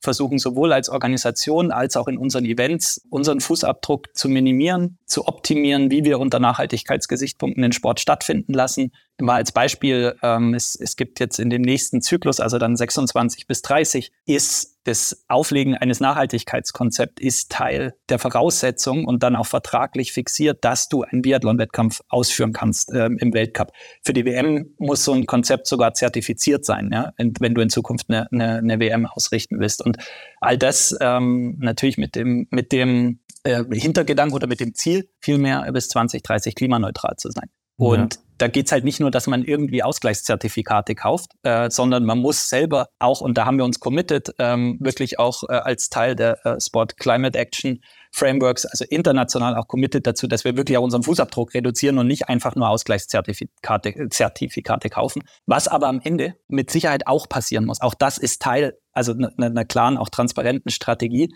Es gibt nun mal ein großes Problem für jeden Sportevent. Da ist der Wintersport genauso wie ein Fußball-Bundesligaspieltag und das ist die Reisetätigkeit, vor allem derjenigen, die zuschauen. Mhm. Das äh, verursacht die größten äh, CO2-Emissionen für, für Sportveranstaltungen. Ja. ja. kann man sich gut vorstellen, ne? wenn so viele Leute dann da anreisen. Christian, es war aber ja auch das erste Jahr nach Covid und das hat vielleicht jetzt hier auch damit zu tun. Hat man das gespürt? Also ich, ich, ja, die Zeit vergeht so schnell, man vergisst auch die Hälfte wieder. Also ich würde sagen, wir waren back to normal. Du hast die Fans wieder gehabt. Das ist natürlich, also das ist alles Entscheidende. Ja, das ist ja die große Änderung, die du, die du hast, einfach die wieder die Stadien voll zu haben und diese Stimmung. Und das ist einfach herrlich. Und, und die, das, wenn du auch, das, wie ich es ja gesagt habe, das ist ja, dafür machst du das Ganze mhm. ja. Ja, so, sowohl der Athlet als auch der Funktionär, der freut sich ja, wenn du dann wieder diese, diese wahnsinnig coole Atmosphäre in den Stadien hast. Und deswegen, das, das ist das Entscheidende und das, das glaube ich, der größte Unterschied. Aber klar merkst du es auch im Umgang so ein bisschen. Ne? Also du hast ja auch deine, das, was behind the scenes passiert, äh, sei es von einer Pressekonferenz hin zu einer äh, Material Control, die vor jedem Rennen stattfindet, dass du da einfach wieder normal miteinander umgehen kannst. Das, das ist schon, schon schön und hoffen wir mal, dass es so bleibt. Ja. ja, ein interessantes Thema, was eigentlich immer aufkommt, ist natürlich die finanzielle Entwicklung. Ne? Wie sieht's denn da aus? Ja, also bei uns ja gut und, und äh, ich weiß nicht, wie viel ich dazu letztes Jahr schon gesagt habe, aber grundsätzlich, wir haben drei Einnahmequellen als, als Verband. Ja? Das, das ist äh, der Medienrechte, Marketingrechte und äh, dadurch, dass wir ein olympischer Sport sind, halt die, das, was das IOC an, an die olympischen Verbände ausschüttet. Und ich glaube, da da stehen wir gut da und da geht's ähm, geht's auch äh, positiv weiter die nächsten Jahre, weil wir einfach langfristige Verträge haben, die die garantieren eben, dass wir, dass der Sport wächst und dass man eine Planungssicherheit hat, aber auch zum Beispiel mit langfristigen Partnern natürlich Dinge zusammen aufbaut. Also ich habe ja vorhin das OTT von Eurovision erwähnt, das ist ein gemeinsames Projekt. Ja, ähm, und die, die Frage ist natürlich, wenn es, ich will sagen, Biathlon ist ein finanziell gesunder Sport und daran lassen wir auch alle unsere Stakeholder teilhaben. Also wenn man mal zusammenzählt, was wir direkt an OKs, also Organisationskomitees, Nationalverbände und Athleten ausschütten, da sind wir bei, bei über 70 Prozent, was, was direkt in den Sport zurückgeht. Und dann, also sage ich immer, all das, was sonst im IBU Headquarter oder den Offices passiert, geht ja auch in den Sport zurück. Wir arbeiten ja nicht im luftleeren Raum, mhm. sondern ja äh, gegen gewisse Ziele, die ich ja vorhin auch genannt habe. Deswegen glaube ich, ähm, ja, finanziell geht's, ist, ist, sind wir für, für das, was wir sind. Manchmal, ich weiß, das wollen die, die absoluten Hardcore-Fans manchmal nicht hören, aber wir sind halt doch ein eigentlich ja Nischensport, der auf gewissen äh, Märkten sehr erfolgreich ist. Also da, da darf man sich ja auch nicht äh, in die Tasche lügen, sondern man muss das ja nüchtern sehen. Und gerade wenn man es so nüchtern sehen kann, dann glaube ich, macht man genau das, was entscheidend ist, nämlich in Zeiten, in denen es einem finanziell gut geht, zu schauen, wa warum geht es uns denn gut und wie schaffen wir das auch unter sich wandelnden Bedingungen, sei es äh, Klima, sei es gesellschaftliche, politische Erwartungen, ähm, sei es äh, geändertes Konsumverhalten der nächsten Generation. Ja? Wie, wie werden die Biathlon schauen? Wo werden sie es schauen? Ist live noch wichtig? Werden Highlights wichtiger?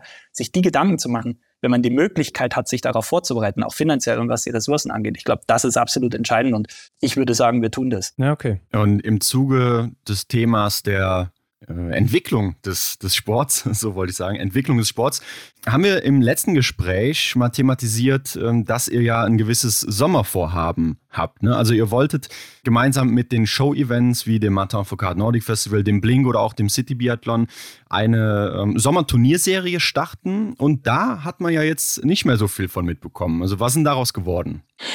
Ja, absolut berechtigte Frage und, und auch ich hoffe, ich habe es im letzten Jahr auch gut genug dargestellt, dass das ein Versuch war. Und wir so den, den Stein der Weisen, was den Sommer angeht, einfach noch nicht gefunden haben. Ja, also man hat das getestet, diese engere Zusammenarbeit muss aber sagen, dass das nicht funktioniert hat. Und das hat also nicht, weil jetzt irgendjemand was schlecht gemacht hätte oder, oder, oder die Kooperation in einer gewissen Weise irgendwie nicht gut gelaufen wäre zwischen den Akteuren ganz und gar nicht.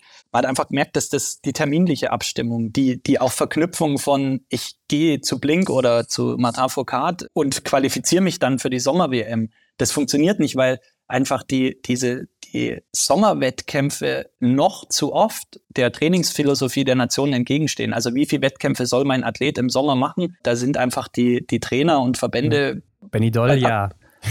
ja, ja, also, ne, also das, das ist ein Thema und, und, ja. und da eine Sommerserie zu starten, haut einfach nicht hin, was aber nicht heißt, dass wir nicht mit den Events weiterhin kooperieren, sondern wir, wir unterstützen die, wir haben die Unterstützung für die Events als, an sich als eigenes, als eigenes äh, Produkt oder eigene Veranstaltung haben wir äh, sogar erweitert und ähm, es ist bloß nicht mehr verknüpft mit unserer Sommer-WM sozusagen. Und wir sind da weiterhin intern, also intern innerhalb der Biathlon-Familie einfach stark am diskutieren. Was ist das richtige Sommerprodukt? Ja, und, und wie ja. muss das aussehen? Ja. Ich finde ja auch, das Traurige ist, wenn man sich jetzt auch mal die Sommer-WM in Ruhpolding anguckt und jetzt in Osabli, da fehlen halt die Topstars. Und damit fällt natürlich auch das Interesse der Zuschauenden an den Wettkämpfen. Wie kriegt man das denn in Zukunft hin, dass die auch dabei sind, die, diese Topstars? Also wenn, wenn wir das wüssten, ne?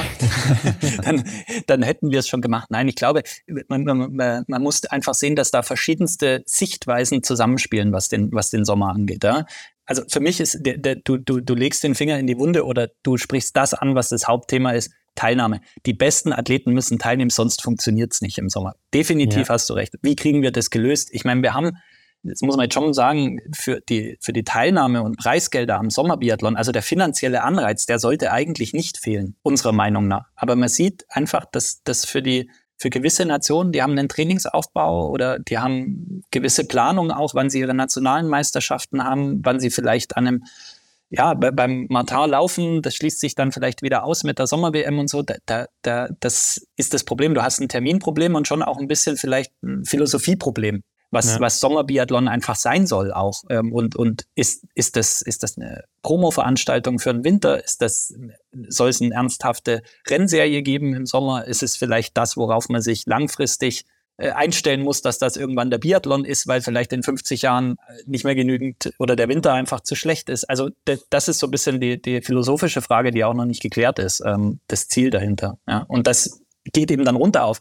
Wie denkt der Trainer darüber? Wie denken die Verbände darüber? Was ist es für den Athleten? Ja, ähm, das muss man, glaube ich, zusammen rausfinden. Und ich meine, es gibt ja, es gibt ja äh, durchaus äh, Vordenker in unserem Sport, die das auch manchmal öffentlich machen und gewisse Vorschläge machen und das ist auch gut so und die, die holen wir ja rein. Also äh, Wolfgang Pichler oder sowas, ja, der, der einfach dann sagt, da muss man halt Punkte vergeben bei den Sommer-WMs, dann, dann kommen die Athleten mhm. auch. Aber das ist natürlich schon noch, also ist, ist, ein, ist ein Vorschlag, den muss man diskutieren, finde ich, und zumindest mal überlegen, ob das vielleicht in Zukunft so sein kann oder nicht, aber ist natürlich ein Vorschlag, der äh, eine Revolution bedeutet. Ja, aber ich glaube, es ist und bleibt einfach ein schwieriges Thema mit dem Sommerbiathlon und dann eben dem Winterbiathlon, so wie wir es kennen. Aber lass uns mal konkreter auf den nächsten Winter schauen, ähm, denn es wird wieder entscheidende Neuerungen geben. Ne? Also viele fürchten sich davor, viele sehen es vielleicht auch als Chance, das lang diskutierte Flurwachsverbot, das kommt jetzt endlich. Bring uns mal auf Stand, Christian. Was verändert sich jetzt hier konkret? Du hast natürlich absolut recht. Äh, hoch, hoch diskutiertes Thema, auch ja von uns schon mehrfach verschoben. Einfach weil diese, du hast Furcht gesagt, ja, aber einfach die, die Sicherheit, nennen wir es mal so, können wir faire und integre Wettkämpfe äh, garantieren bisher nicht gegeben war. Wir sind aber jetzt an dem Punkt, an dem wir sagen können, ja, das funktioniert. Also es gibt ein, ein Full-Floor-Ban, also ein komplettes Flurwachsverbot ähm, ab diesem Winter und zwar in allen Rennserien außer den Jugend- und, und Junior-Serien. Also der, der IBU Junior Cup und auch die Jugend- und Junioren-WM Dort gibt es, also da gibt es den Bann auch, aber man hat ein Common Waxing eingeführt. Also das heißt, da werden alle Ski gleich gewachst, mhm, einfach ja, weil man ja. das nicht überprüfen kann. Oder es wäre zu aufwendig und vielleicht auch zu teuer gewesen für die Events. Das heißt, statt der Kontrolle des, des Flurbands macht man so, dass äh, in Rotation durch Losentscheid immer verschiedene Teams mit dem Wachsen aller Ski dran sind, ja, mit ja, äh, vorgegebenen Produkten und, und dadurch eine, eine, eine Gleichheit garantiert wird. Aber in allen Rennserien drüber, also IBU Cup ähm, und Weltcup, PM und Europameisterschaft, kommt das Flurwachsverbot dadurch und wird dadurch überprüft, dass man ein, ein ja, einen infrarotbasierten Tracker hat, also so ein Handgerät eigentlich, mhm. so ein Sensor, mit dem man über den Ski geht und halt misst, ob da Flur drauf ist oder nicht. Vielleicht nochmal ganz kurz, ich erkläre es gleich nochmal genauer, aber ja. warum machen wir das? Es gibt eine EU-Gesetzgebung, die gewisse Fluorkohlenstoffverbindungen verbietet, weil sie hochgradig gefährlich für Mensch und Umwelt sind. Das heißt, wir sind gezwungen, da auf, auf eine EU-Gesetzgebung zu, zu reagieren. Vielleicht auch, weil ich sagte, es sind nur gewisse Fluorkohlenstoffverbindungen verboten.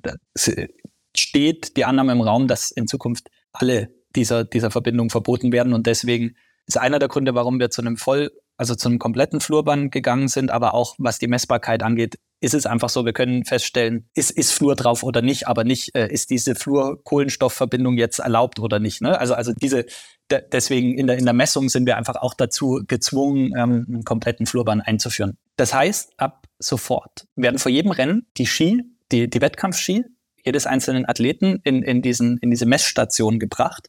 Also alle 120 oder je nachdem, wie viele starten im Sprint oder so. Ja. Genau, genau. Die müssen okay. bis spätestens eine halbe Stunde vor Rennen, also eine halbe Stunde vor Rennen müssen alle Ski da sein, muss dein Ski da sein. Ja, das ist natürlich bei, bei Einzelstarts so, also eine halbe Stunde vor deinem Start oder eben äh, bei einem Massenstart eine halbe Stunde vor, vor der Startzeit. Dann ist das, das findet in einem Zelt oder in einem, in einem Raum im, im Competition Office statt.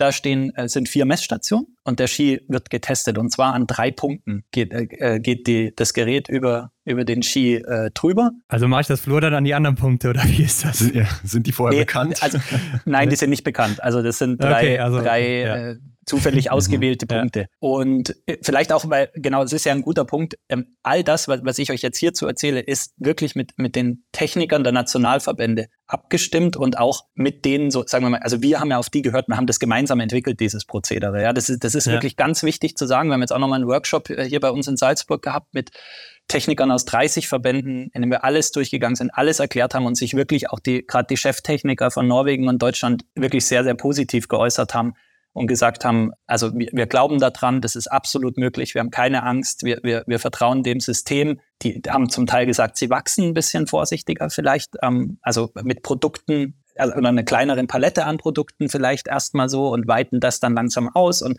also aber die sind alle, also an Bord, möchte ich mal sagen. Ja, genau das, was halt vor ein, zwei Jahren noch nicht der Fall war, sondern wir haben uns da echt bemüht, da in einer guten Zusammenarbeit das Prozedere und die Regeln so aufzustellen. Also da, das nochmal auch so dieses, weil man wird, denkt ja immer so, okay, wollen die dann betrügen oder so? Nee, also ja. es, war echt ganz spannend zu sehen, dass, dass auch ein norwegischer Wachs, ein norwegischer Cheftechniker sagt, ja, hier, wir müssen zu, sicherstellen, dass wir alle clean sind, ja, weil, weil da, darum geht's. Ja? Das ist das Wichtige für unseren Sport. Die Regeln sind jetzt so wir vertrauen der, der Kontrolle, der Kontrolle, den Regeln, dem Protokoll. Aber jetzt, Leute, ne, wir müssen das zusammen hinkriegen. Und das ist, das finde ich, macht Biathlon auch echt auch aus. Also diese Biathlon-Familie, von der man spricht, mhm. ja, da gibt's mal so, gibt's auch mal Knatsch, ja, die waren am Anfang nicht an, an, an Bord, was das Ganze anging. Äh, in, wir haben es besprochen, in Annecy gab's mal Knatsch und so, aber ja. grundsätzlich, glaube ich, kommt man irgendwann, wenn die Emotionen rausgenommen sind, immer wieder zusammen und sagt, Leute, das ist unser gemeinsames Produkt hier mhm. und, und äh, das müssen wir zusammen hinkriegen. Ja? Ja.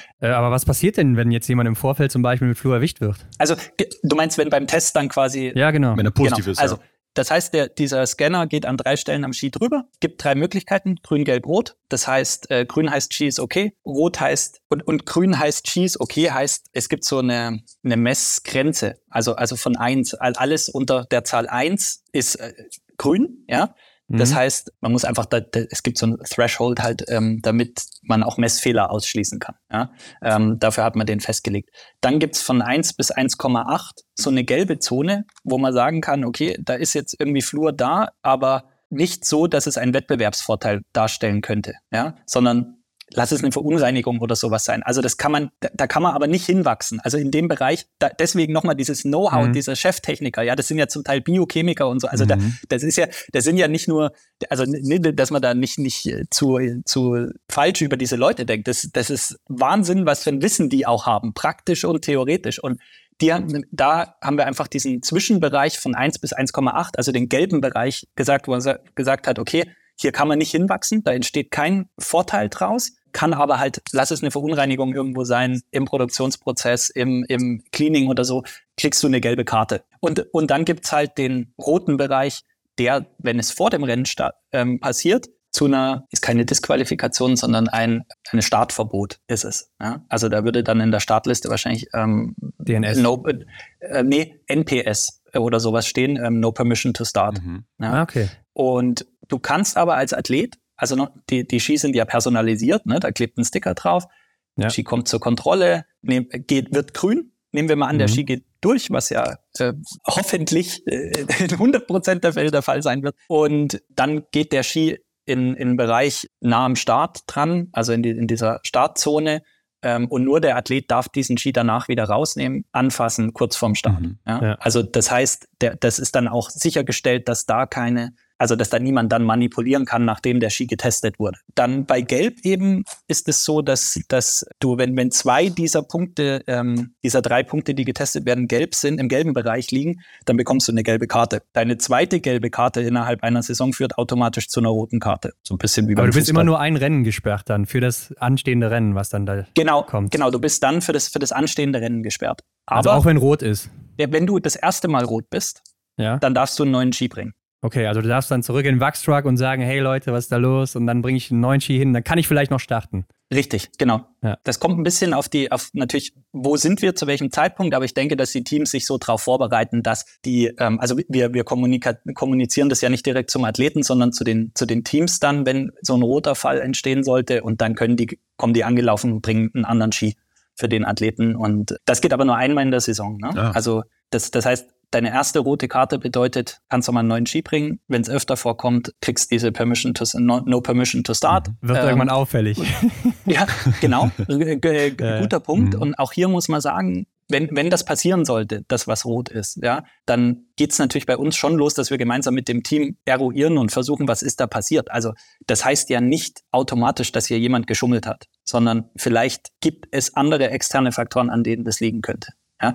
Also wenn wir jetzt zum Beispiel sehen würden, ne, nur mal angenommen, ein ganzes Team hat rot, ja, mhm. dann haben die, genau, dann gibt es eben die Möglichkeit, entweder die, die wollten das so oder ja, ja. ist vielleicht irgendwo eine Verunreinigung in einem Produkt, wofür die nichts können. Und dann würde man das eruieren und eben dann das Produkt einschicken und so weiter. Also Das heißt, da, da, muss man schon auch vorsichtig sein, wenn dann rot ist, wo, woran liegt das? Und genau, und dann, das ist das Prozedere vorm Start. Und nach, nach dem Rennen werden auch nicht alle, aber ein Großteil der Ski nochmal getestet.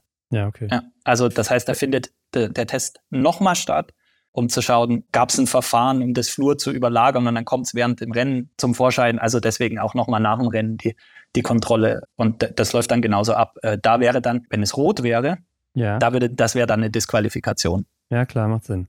Ja, gut, ich bin gespannt. Hört sich auf jeden Fall sehr stressig an für euch. Oh, ja. Und ähm, ich bin mal gespannt, wie das dann ablaufen wird im Winter. Aber Christian, wir wollen noch über ein anderes Thema reden. Und wir wollen nämlich in diesem Jahr natürlich auch wieder wissen, was uns Neues bei der IBU oder von der IBU erwartet. Im vergangenen Jahr habt ihr ein komplett neues TV-Design eingeführt. Was können wir diesmal erwarten? Genau, also äh, dieses, die, die neuen TV-Grafiken, das war natürlich jetzt, jetzt mal für die Fans so am, am Bildschirm so die, die größte Neuerung. Glaube ich, sind ganz gut angenommen worden. Also auch da ja. hat man, wenn man was Neues einführt, immer gibt es welche, die finden das gut und es gibt welche, die finden es schlecht und dann gewöhnt man sich dran. Ist auch so eine Diskussion, die ihnen anfänglich halt sehr, sehr erhitzt geführt wird und dann, glaube ich, gewöhnt man sich dran. Aber ich glaube auch, auch wir haben ja dazu gesprochen mal unterm Jahr, war, war glaube ich, positiv und ist einfach insgesamt ein bisschen moderner. Nichtsdestotrotz haben auch da Anpassungen durchgeführt, die, ja, ihr habt ja auch ein bisschen Input geliefert so aus eurer Community raus und gab von verschiedensten Seiten da einfach auch Verbesserungsvorschläge und ein paar Sachen haben wir jetzt auch umgesetzt. Also zum Beispiel, dass man beim Sprint und Einzel auch wieder die einzelnen Schießergebnisse sieht. Ja, also dieses war ja so, ja. man war ja gewohnt, einzelne Schießergebnisse zu sehen, wenn der Athlet im Bild eingeblendet war und das war dann ja im vergangenen Jahr zusammengefasst in eine Zahl, ne? in, in der Grafik. Ähm, das dröselt mal wieder auf. Mhm einfach um ja diese Information zu geben, wie liefen die einzelnen Schießen ab. Ähm, das ist, glaube ich, eine sehr sinnvolle Anmerkung gewesen. Das verbessert man jetzt. Und dann ist vieles, muss man sagen, auch kosmetischer Natur. Also so, wir passen die Grafik beim, beim Wechsel bei den Staffeln an. Ja? Mhm. Dann, da sieht man so, ähm, wenn das gezeigt wird im TV, die Nationen, die nach der Reihe reinkommen, da steht dann so der Name, der läuft äh, und das switcht dann so zum, zum Namen, der an den übergeben wird. Das findet auf der rechten Seite statt. So bisschen weg von diesem unteren Bildschirmrand, äh, also auch, ja. Ähm, wie bisschen wie beim Fußball.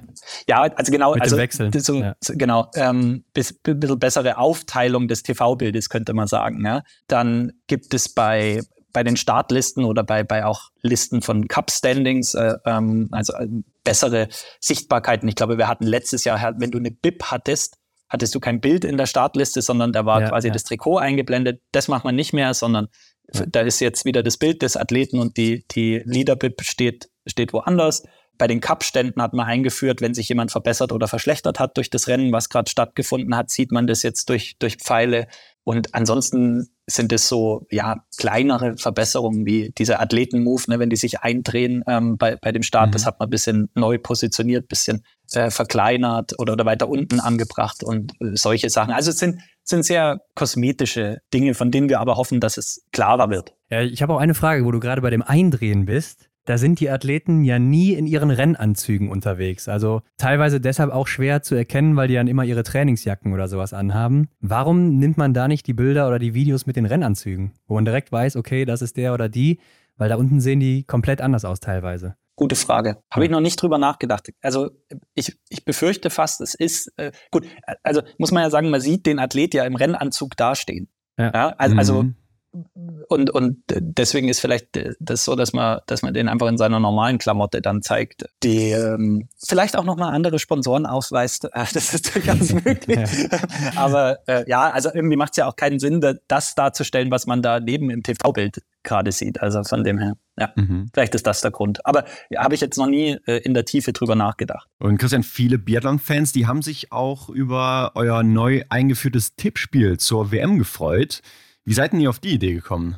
Also klar, Tippspiel ist da ist ja eine große Sache. Also man, man, man sieht ja, das äh, war was, was wir schon lange irgendwie geplant haben und, und gerade also so Tippspiele, Prediction Predictor Challenge, wie wir es nennen, ähm, gehört ja irgendwo zur, zur Gamification ähm, dazu, rund um den Sport. Ähm, und, und da beschäftigen wir uns schon viel mit, auch in Zukunft. Ich habe ja gesagt, man muss immer schauen, für wen macht man gewisse Dinge. Ja? Also wir drei hier und wahrscheinlich alle, die uns zuhören, sind absolute Biathlon-Hardcore-Fans. Und ähm, die können nicht genug kriegen. Also jeden zusätzlichen Touchpoint, den wir schaffen mit unserer Sportart, den, den, den werdet ihr willkommen heißen, würde ich mal sagen. Also gerade auch ihr zwei, wir sprechen ja auch manchmal drüber, so mhm. Tippspiele. Ähm, braucht man Biathlon Gaming, ja? Also braucht, braucht man äh, eine Handy, ein Handyspiel, brauchen wir ein Tippspiel über die ganze Saison. Ich weiß, ihr, ihr fordert das von uns, äh, jetzt, jetzt, wo die ARD ja. das auch nicht mehr macht. Ähm, kleiner, kleiner Spoiler hier, äh, wir machen es leider dieses Jahr auch nur für die WM. Ja. Aber wenn eine überwältigende Teilnehmerzahl äh, dort zu verzeichnen ist und wir sehen, das muss auf eine ganze Saison ausgeweitet werden, dann, dann werden wir da natürlich drüber nachdenken. Also hier auch ein Aufruf an die Community. Also ja. Jeder, der euch zuhört, der muss eigentlich auch an unserem Tippspiel teilnehmen, ja. ja, das werden wir natürlich auch noch ein bisschen ausbauen dann, weil das ist ja eigentlich doch die perfekte Chance jetzt für euch, auch wo das ARD sagt, ciao Leute, wir sind weg. Dann hättet ihr wieder die Monopolstellung sozusagen im Tippspiel-Game. Das, das, das, ist absolut richtig. Und, und wie gesagt, also wir denken darüber nach für die neue Saison. Also jetzt kommende Saison wird es nichts. Das, das äh, ja. tut mir leid, das muss ich so sagen. Aber was können wir machen, um wenn man das jetzt mal aus einem ja, Marketing-Gesichtspunkt sieht, was können wir machen, damit einfach noch mehr Leute noch öfter auf unsere Plattformen kommen. Da ist natürlich ein Tippspiel super und das hält ja die Leute bei der Stange. Und ich meine, äh, wir, wir sind ja hier auch riesige Sportfans und auch bei uns, das wird ja total gefeiert und die Rennen dann anzugucken und man weiß genau, was man getippt hat. Und äh, also ja. ist ja hier, also wer spielt nicht irgendeine Fantasy League oder, oder Kickbase oder sonst was, ja. Mhm. Also, ja, eben. Ja. ja, ist wirklich eine schöne Begleitung zum Winter. Aber Christian, habt ihr denn auch noch andere Projekte geplant, über die wir jetzt nicht gesprochen gesprochen haben? Ja, also ich glaube, es tut sich was bei uns in, in App und, und Website auch. Ähm, da sind wir auch ständig dran, das zu verbessern. Auch hier immer im Austausch mit den Fans. Wir, wir machen da ja regelmäßige Umfragen auf unseren Plattformen.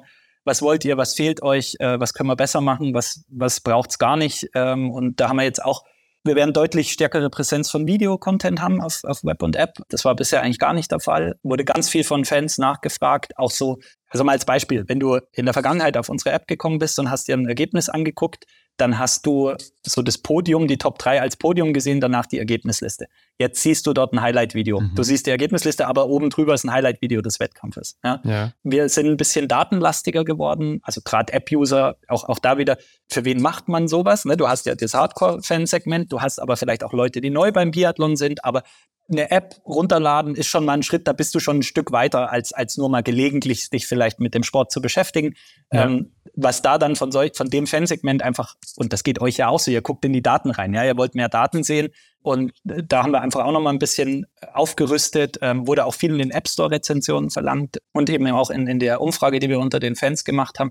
Du siehst jetzt, in der Ergebnisliste zum Beispiel, wenn ein Rennen zu Ende ist und du, du, du kannst so durchscrollen, wie war's, also wie war der Rennverlauf, dann siehst du in Zukunft jetzt auch beste Schießzeiten, beste Skizeiten, also Laufzeiten. Ja, ähm, sehr gut, ja. Du siehst im, im Live-Modus gibt es jetzt einen reinen Schieß, Schießstandmodus. Das heißt, du siehst immer, was, was auf dem Schießstand passiert. So, also da haben wir ein bisschen versucht, die Daten, die wir ja haben, die ja, die, die wirklich ein großer Schatz ist, äh, das weiß ja jeder, jeder Sportverband, der so Herr über Daten ist, dass wir die nochmal besser aufbereitet und zugänglicher gemacht haben. Ja, und, und das dritte, würde ich sagen, ist die Personalisierung, die wir verbessert haben auf unseren Plattformen. Also in der App wenn du jetzt Athleten äh, folgst, dann heißt das, du kannst auch Nachrichten zu diesen Athleten bekommen. Also App-Notifications zum Beispiel auf den Athleten und dein Team basiert. Und, und du siehst in den Ergebnislisten besser, ah, das ist ein Athlet, dem ich folge. Also wenn du so durchscrollst, und du willst sehen, wo die Deutschen stehen, dann ist das halt hinterlegt mit einer Farbe und so, dass du beim, beim Durchscrollen sofort besser, eine bessere, ja, personalisierte Erfahrung hast einfach. Also, und das sind alles Dinge, die die Fans äh, uns gesagt haben, die sie haben wollen. Und ja, wir hoffen mal, wir haben es so umgesetzt, dass es den, den Leuten gut gefällt. Ja, hört sich auf jeden Fall schon mal sehr gut an. Jetzt haben wir natürlich einen Punkt vermisst und wo du gerade über Video gesprochen hast. Du weißt natürlich, was jetzt kommt, Christian. Ne?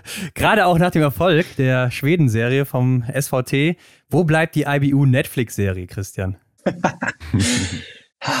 ja, also sagen wir mal so, das ist ein absolut relevanter Punkt. Wird's Netflix, wird's was anderes, aber mit, mit äh, dem Angebot an für Fans, sich äh, über, über den Event hinaus mit Biathlon zu beschäftigen, äh, die Menschen hinter, den Mensch hinterm Athleten kennenzulernen, zu sehen, was passiert behind the scenes. Die Nachfrage ist riesig. Wir versuchen das viel über die sozialen Kanäle zu bedienen, ähm, wo es möglich ist, aber die, die Anfrage, die du jetzt stellst, die, die kommt natürlich viel. Und ich will da jetzt nicht, nicht zu viel preisgeben, aber wir sind schon auch im Gespräch mit, mit verschiedenen Leuten und, und, und Sendern und Produktionsfirmen. Ähm, du hast angesprochen, die, die SVT, die Doku über das schwedische Team. was ja seit letzt, also seit dieser Woche eigentlich auch Ja. mit englischen Untertiteln Mhm. verfügbar ist, ähm, ist auf jeden Fall mein erster Schritt. Und ich glaube aber, dass man, man, man muss da schon gewisse Punkte beachten, ne? weil bei so einer Sportdokumentation nicht jede ist gut, nicht jede ist, ist gut gemacht. Manche, man muss sich auch fragen, was will man damit erreichen? Ja, gibt welche wie, wie Drive to Survive von der Formel 1, die ja scheinbar zu, auch wirklich geholfen haben, die, wirklich die, die, die Zuschauerschaft für diesen Sport wieder äh, auf gewissen Märkten echt nochmal hochzutreiben. Dann gibt's vielleicht welche, also und wie schafft man das, ne? Also mit durch so eine Doku ein neues Publikum zu erschließen, ohne dass aber vielleicht die Hardcore-Fans, die schon ein großes Wissen über die Sportart haben, enttäuscht sind. Da gibt's auch welche, finde ich, auch Dokus, die das nicht geschafft haben. Wie nah kommt man wirklich ran? Ne? Was ist zu zeigen behind the scenes und so? Also das sind alles Fragen, das muss man schon gut aufsetzen auch. Ja? Und ich glaube halt, es gibt einen stark nationalen Zugang in unserem Sport. Also die, die ähm, eure Zuschauerschaft kommt wahrscheinlich aus, aus dem Dachraum großflächig, ähm, zumeist aus Deutschland. Das heißt, hier ist ein sehr nationaler Zugang drin. Also müssen wir natürlich so Aber auch Netflix sprachlich Deutsch bedingt. Ja. ab, absolut. Und, und Ja. wir müssen natürlich dann eher mit Netflix Deutschland sprechen, um mal im Bild zu bleiben. Oder Ja, ja. macht es Sinn, dass ARD und ZDF sowas aufsetzen? Ähm, Auf jeden Fall ne? macht Und- das Sinn, ja. Genau, also, also hier, da, da muss man einfach schauen, aber, aber das, also der Punkt, den du da machst, das, das ist, das, äh, das ist die, die, die Nachfrage danach gibt. Ich glaube, das, das ist absolut klar und, und äh, wir sind, wenn man den ganzen Winter betrachtet, äh, der, der Wintersport Nummer eins in Deutschland und da glaube ich, muss sowas kommen ja, in, in Zukunft. Und man hat es gesehen, in Schweden ist es schon passiert. Da, da Mhm. ist jetzt dieser nationale Zugang da, dass sie eben nur, sage ich jetzt mal in Anführungszeichen, dem schwedischen Team da ein Jahr lang gefolgt sind. Und ich bin gespannt, halt, wie viele internationale äh, Zuschauer das erreicht. Jetzt, wo es, ähm, wir, haben, wir haben da wirklich darauf hingearbeitet mit SVT, auch dass es eben international verfügbar ist, um auch mal zu schauen, hey, wie ist eigentlich das Interesse in der größeren Biathlon-Community, wenn es jetzt aber nicht unbedingt mein Team ist, also Ja. mein Nationalteam, was da, was da vorgestellt wird. Okay, ja, du hast uns ja auch mal gesagt, dass deine Aufgabe unter anderem ist, Wege zu finden, wie man die Reichweite im Biathlon erhöht oder eben auch Biathlon zum Wachsen bringen kann. Fällt dir denn da ein besseres Projekt dazu ein als so eine Netflix-Serie? Naja, also wie gesagt, so eine Netflix-Serie muss halt richtig gemacht sein. Ne? Also, aber also absolut. Und, und, und wenn man, wenn man Netflix äh, die Verantwortlichen dort sprechen hört über die Sportdokus, die geben einen völlig neuen Blickwinkel und erreichen dadurch und begeistern vielleicht dadurch neue Leute für den Sport. Ja. Das ist absolut richtig. Aber man kann natürlich genauso sagen, ein gutes OTT-Format, äh, Angebot auf Märkten, wo, wo der Biathlon, wo Biathlon jetzt vielleicht noch nicht so stattfindet, aber es schon Athleten gibt, also natürlich muss der Sport irgendwo äh, präsent sein, ja, ist das was, worauf man setzen muss in, in, in Zukunft? Oder geht es darum, die Reichweiten auf Social zu vergrößern? Mit welcher Strategie auch immer, um dann eben Leute zum Sport zu bringen über guten Content, den die Athleten, den die Nationalverbände posten. Und da sind wir eigentlich stark dran, so unsere Rolle als, als internationaler Verband. Wir sehen das so, wir müssen dafür sorgen, dass, dass unsere Stakeholder, sorry, das, dieses Wort ist furchtbar, aber es ist nun mal so, dass, dass, die, dass unsere, unsere Nationalverbände und unsere Athleten richtig geilen Content auf, auf Social kriegen. Und wenn das hinhaut, ja, wenn, wenn die nächste Generation von Fans, die kommt, die folgen ja einem Athleten, die folgen ja nicht einem langweiligen Weltverband, so, so, so zu sagen, ja, sondern du kommst ja dann über die Person, über die Persönlichkeit rein Ja. und dort äh, zu sagen, hey, der, der muss coole Sachen drauf haben und wie können wir als Weltverband da unterstützen? Das ist eigentlich so ein bisschen der Weg, den wir gehen, wenn es um Reichweitenerschließung geht. Ja. Ich höre auf jeden Fall schon so ein bisschen raus, da ist irgendwie was in der Mache, vielleicht kommt da was in den nächsten Jahren, mal sehen. Ja, Christian, damit sind wir auch wieder durch. Ja, sehr gut, sehr gut. Das ist doch Ähm, super. ich glaube, du hast immer noch kein Instagram oder so, ne?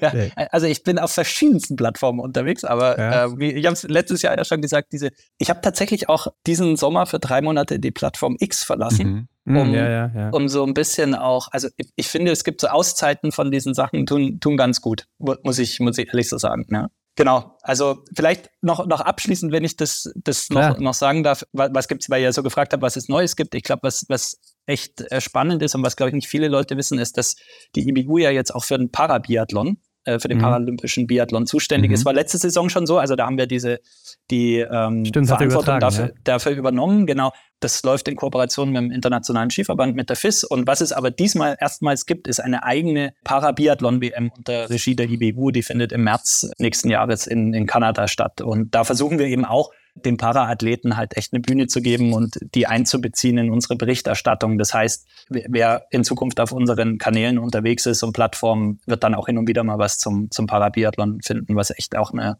wahnsinnig bemerkenswerte Sportart ist und, und ja. halt schon auch anders, ne? Also auch für uns was Neues. Ja, perfekt. Äh, dann werden wir da sicher auch mal einschalten oder darauf hinweisen. Und ansonsten natürlich der IBU folgen, denke ich mal wird dir ein Anliegen sein. Und natürlich die App runterladen, dürfen wir auch nicht vergessen an der Stelle. Ne? Das Hat doch schon ganz jeder. wichtig. Also, ja. also ich, ich glaube auch, also, also die Zuhörer, eure Zuhörer, wer da nicht die App bereits runtergeladen hat, der, das, also das, das kann ich mir einfach nicht vorstellen. Das gehört zum, zum Biathlon-Fan sein genauso dazu, wie an unserem Tippspiel teilzunehmen. Gut, dann wird es natürlich Zeit, dass es jetzt losgeht, Christian. Wir sagen vielen Dank Absolut. und bis zum nächsten Mal. Sehr gerne und äh, vielen Dank. Ach ja, Hendrik, Flurwachsverbot. Das ist so ein Thema, das stelle ich mir unglaublich stressig vor. Es gibt ja jetzt auch schon so ein paar Meldungen, das habe ich gelesen aus dem Ski Alpin, da gab es ja schon den Auftakt. Mhm. Da wurde ja auch schon eine erwischt. Also, ich traue der Sache noch nicht. Ich bin da echt skeptisch. Ich glaube, das wird ein Riesenproblem werden. Aber vielleicht liege ich auch komplett falsch. Ja, ich habe auch noch ein mulmiges Gefühl, muss ich ehrlich zugeben. Christian hat uns ja sogar auch von den Konsequenzen erzählt, was denn passiert, wenn man dann positiv getestet wird, beziehungsweise das Material positiv getestet wird. Wie das Ganze funktioniert, habt ihr jetzt gehört. Es ist echt noch fragwürdig, ne? also schwierig. Vielleicht müssen wir da auch nochmal mit einem Fachmann drüber sprechen. Mal schauen, was wir da noch organisiert bekommen. Aber wie steht ihr denn aktuell jetzt, nachdem ihr das gehört habt von Christian Winkler, wie das Ganze funktionieren soll? Wie steht ihr zum Flurwachsverbot und dem ganzen Testen? Meine, das funktioniert? Was habt ihr für ein Bauchgefühl? Haut mal in die Tasten. Genau, gerne uns das Folgenbild oder auch privat, wie auch immer ihr das wollt. Und ja, so ein Techniker, den müsste man sich nochmal angeln damit er uns da mal ein bisschen aufklärt. Wie sieht das aus? Denn die wurden ja, wie man gehört hat, sehr involviert in die Sache und das macht ja auch Sinn. Ja. Ähm, alles andere wäre, glaube ich, verrückt. Ansonsten natürlich auch alle Infos zu Schuschön und Idre in der kommenden Woche gibt es bei uns auf Instagram, Leute. Vergesst das nicht. Und Infos zu Christian und zu uns findet ihr auch, wie immer, in den Shownotes. Lasst ein Abo da, klickt auf die Glocke, gebt uns fünf Sterne. Und dann sind wir in der nächsten Woche ja schon zurück mit diesen Rennen aus Idre und Schuschön. Dann gucken wir, was haben die Deutschen gemacht. Und wir haben natürlich wieder einen neuen Gast. Und die Woche darauf schauen wir schon in die Kristallkugel. Oh Und ja, dann, oh ja. Dann sind wir, dann geht's los. Unfassbar. Wahnsinn. Es geht schon wieder los, Leute. Es ist doch so verrückt, wie schnell das einfach geht. Also macht's gut, genießt die Rennen aus Schön und Idre und wir hören uns nächste Woche wieder. Machen wir so. Bis dann. Ciao. Ciao. Das war die Extra-Runde mit Ron und Hendrik für diese Woche. Neue Folgen gibt es jeden Montag, überall, wo es Podcasts gibt.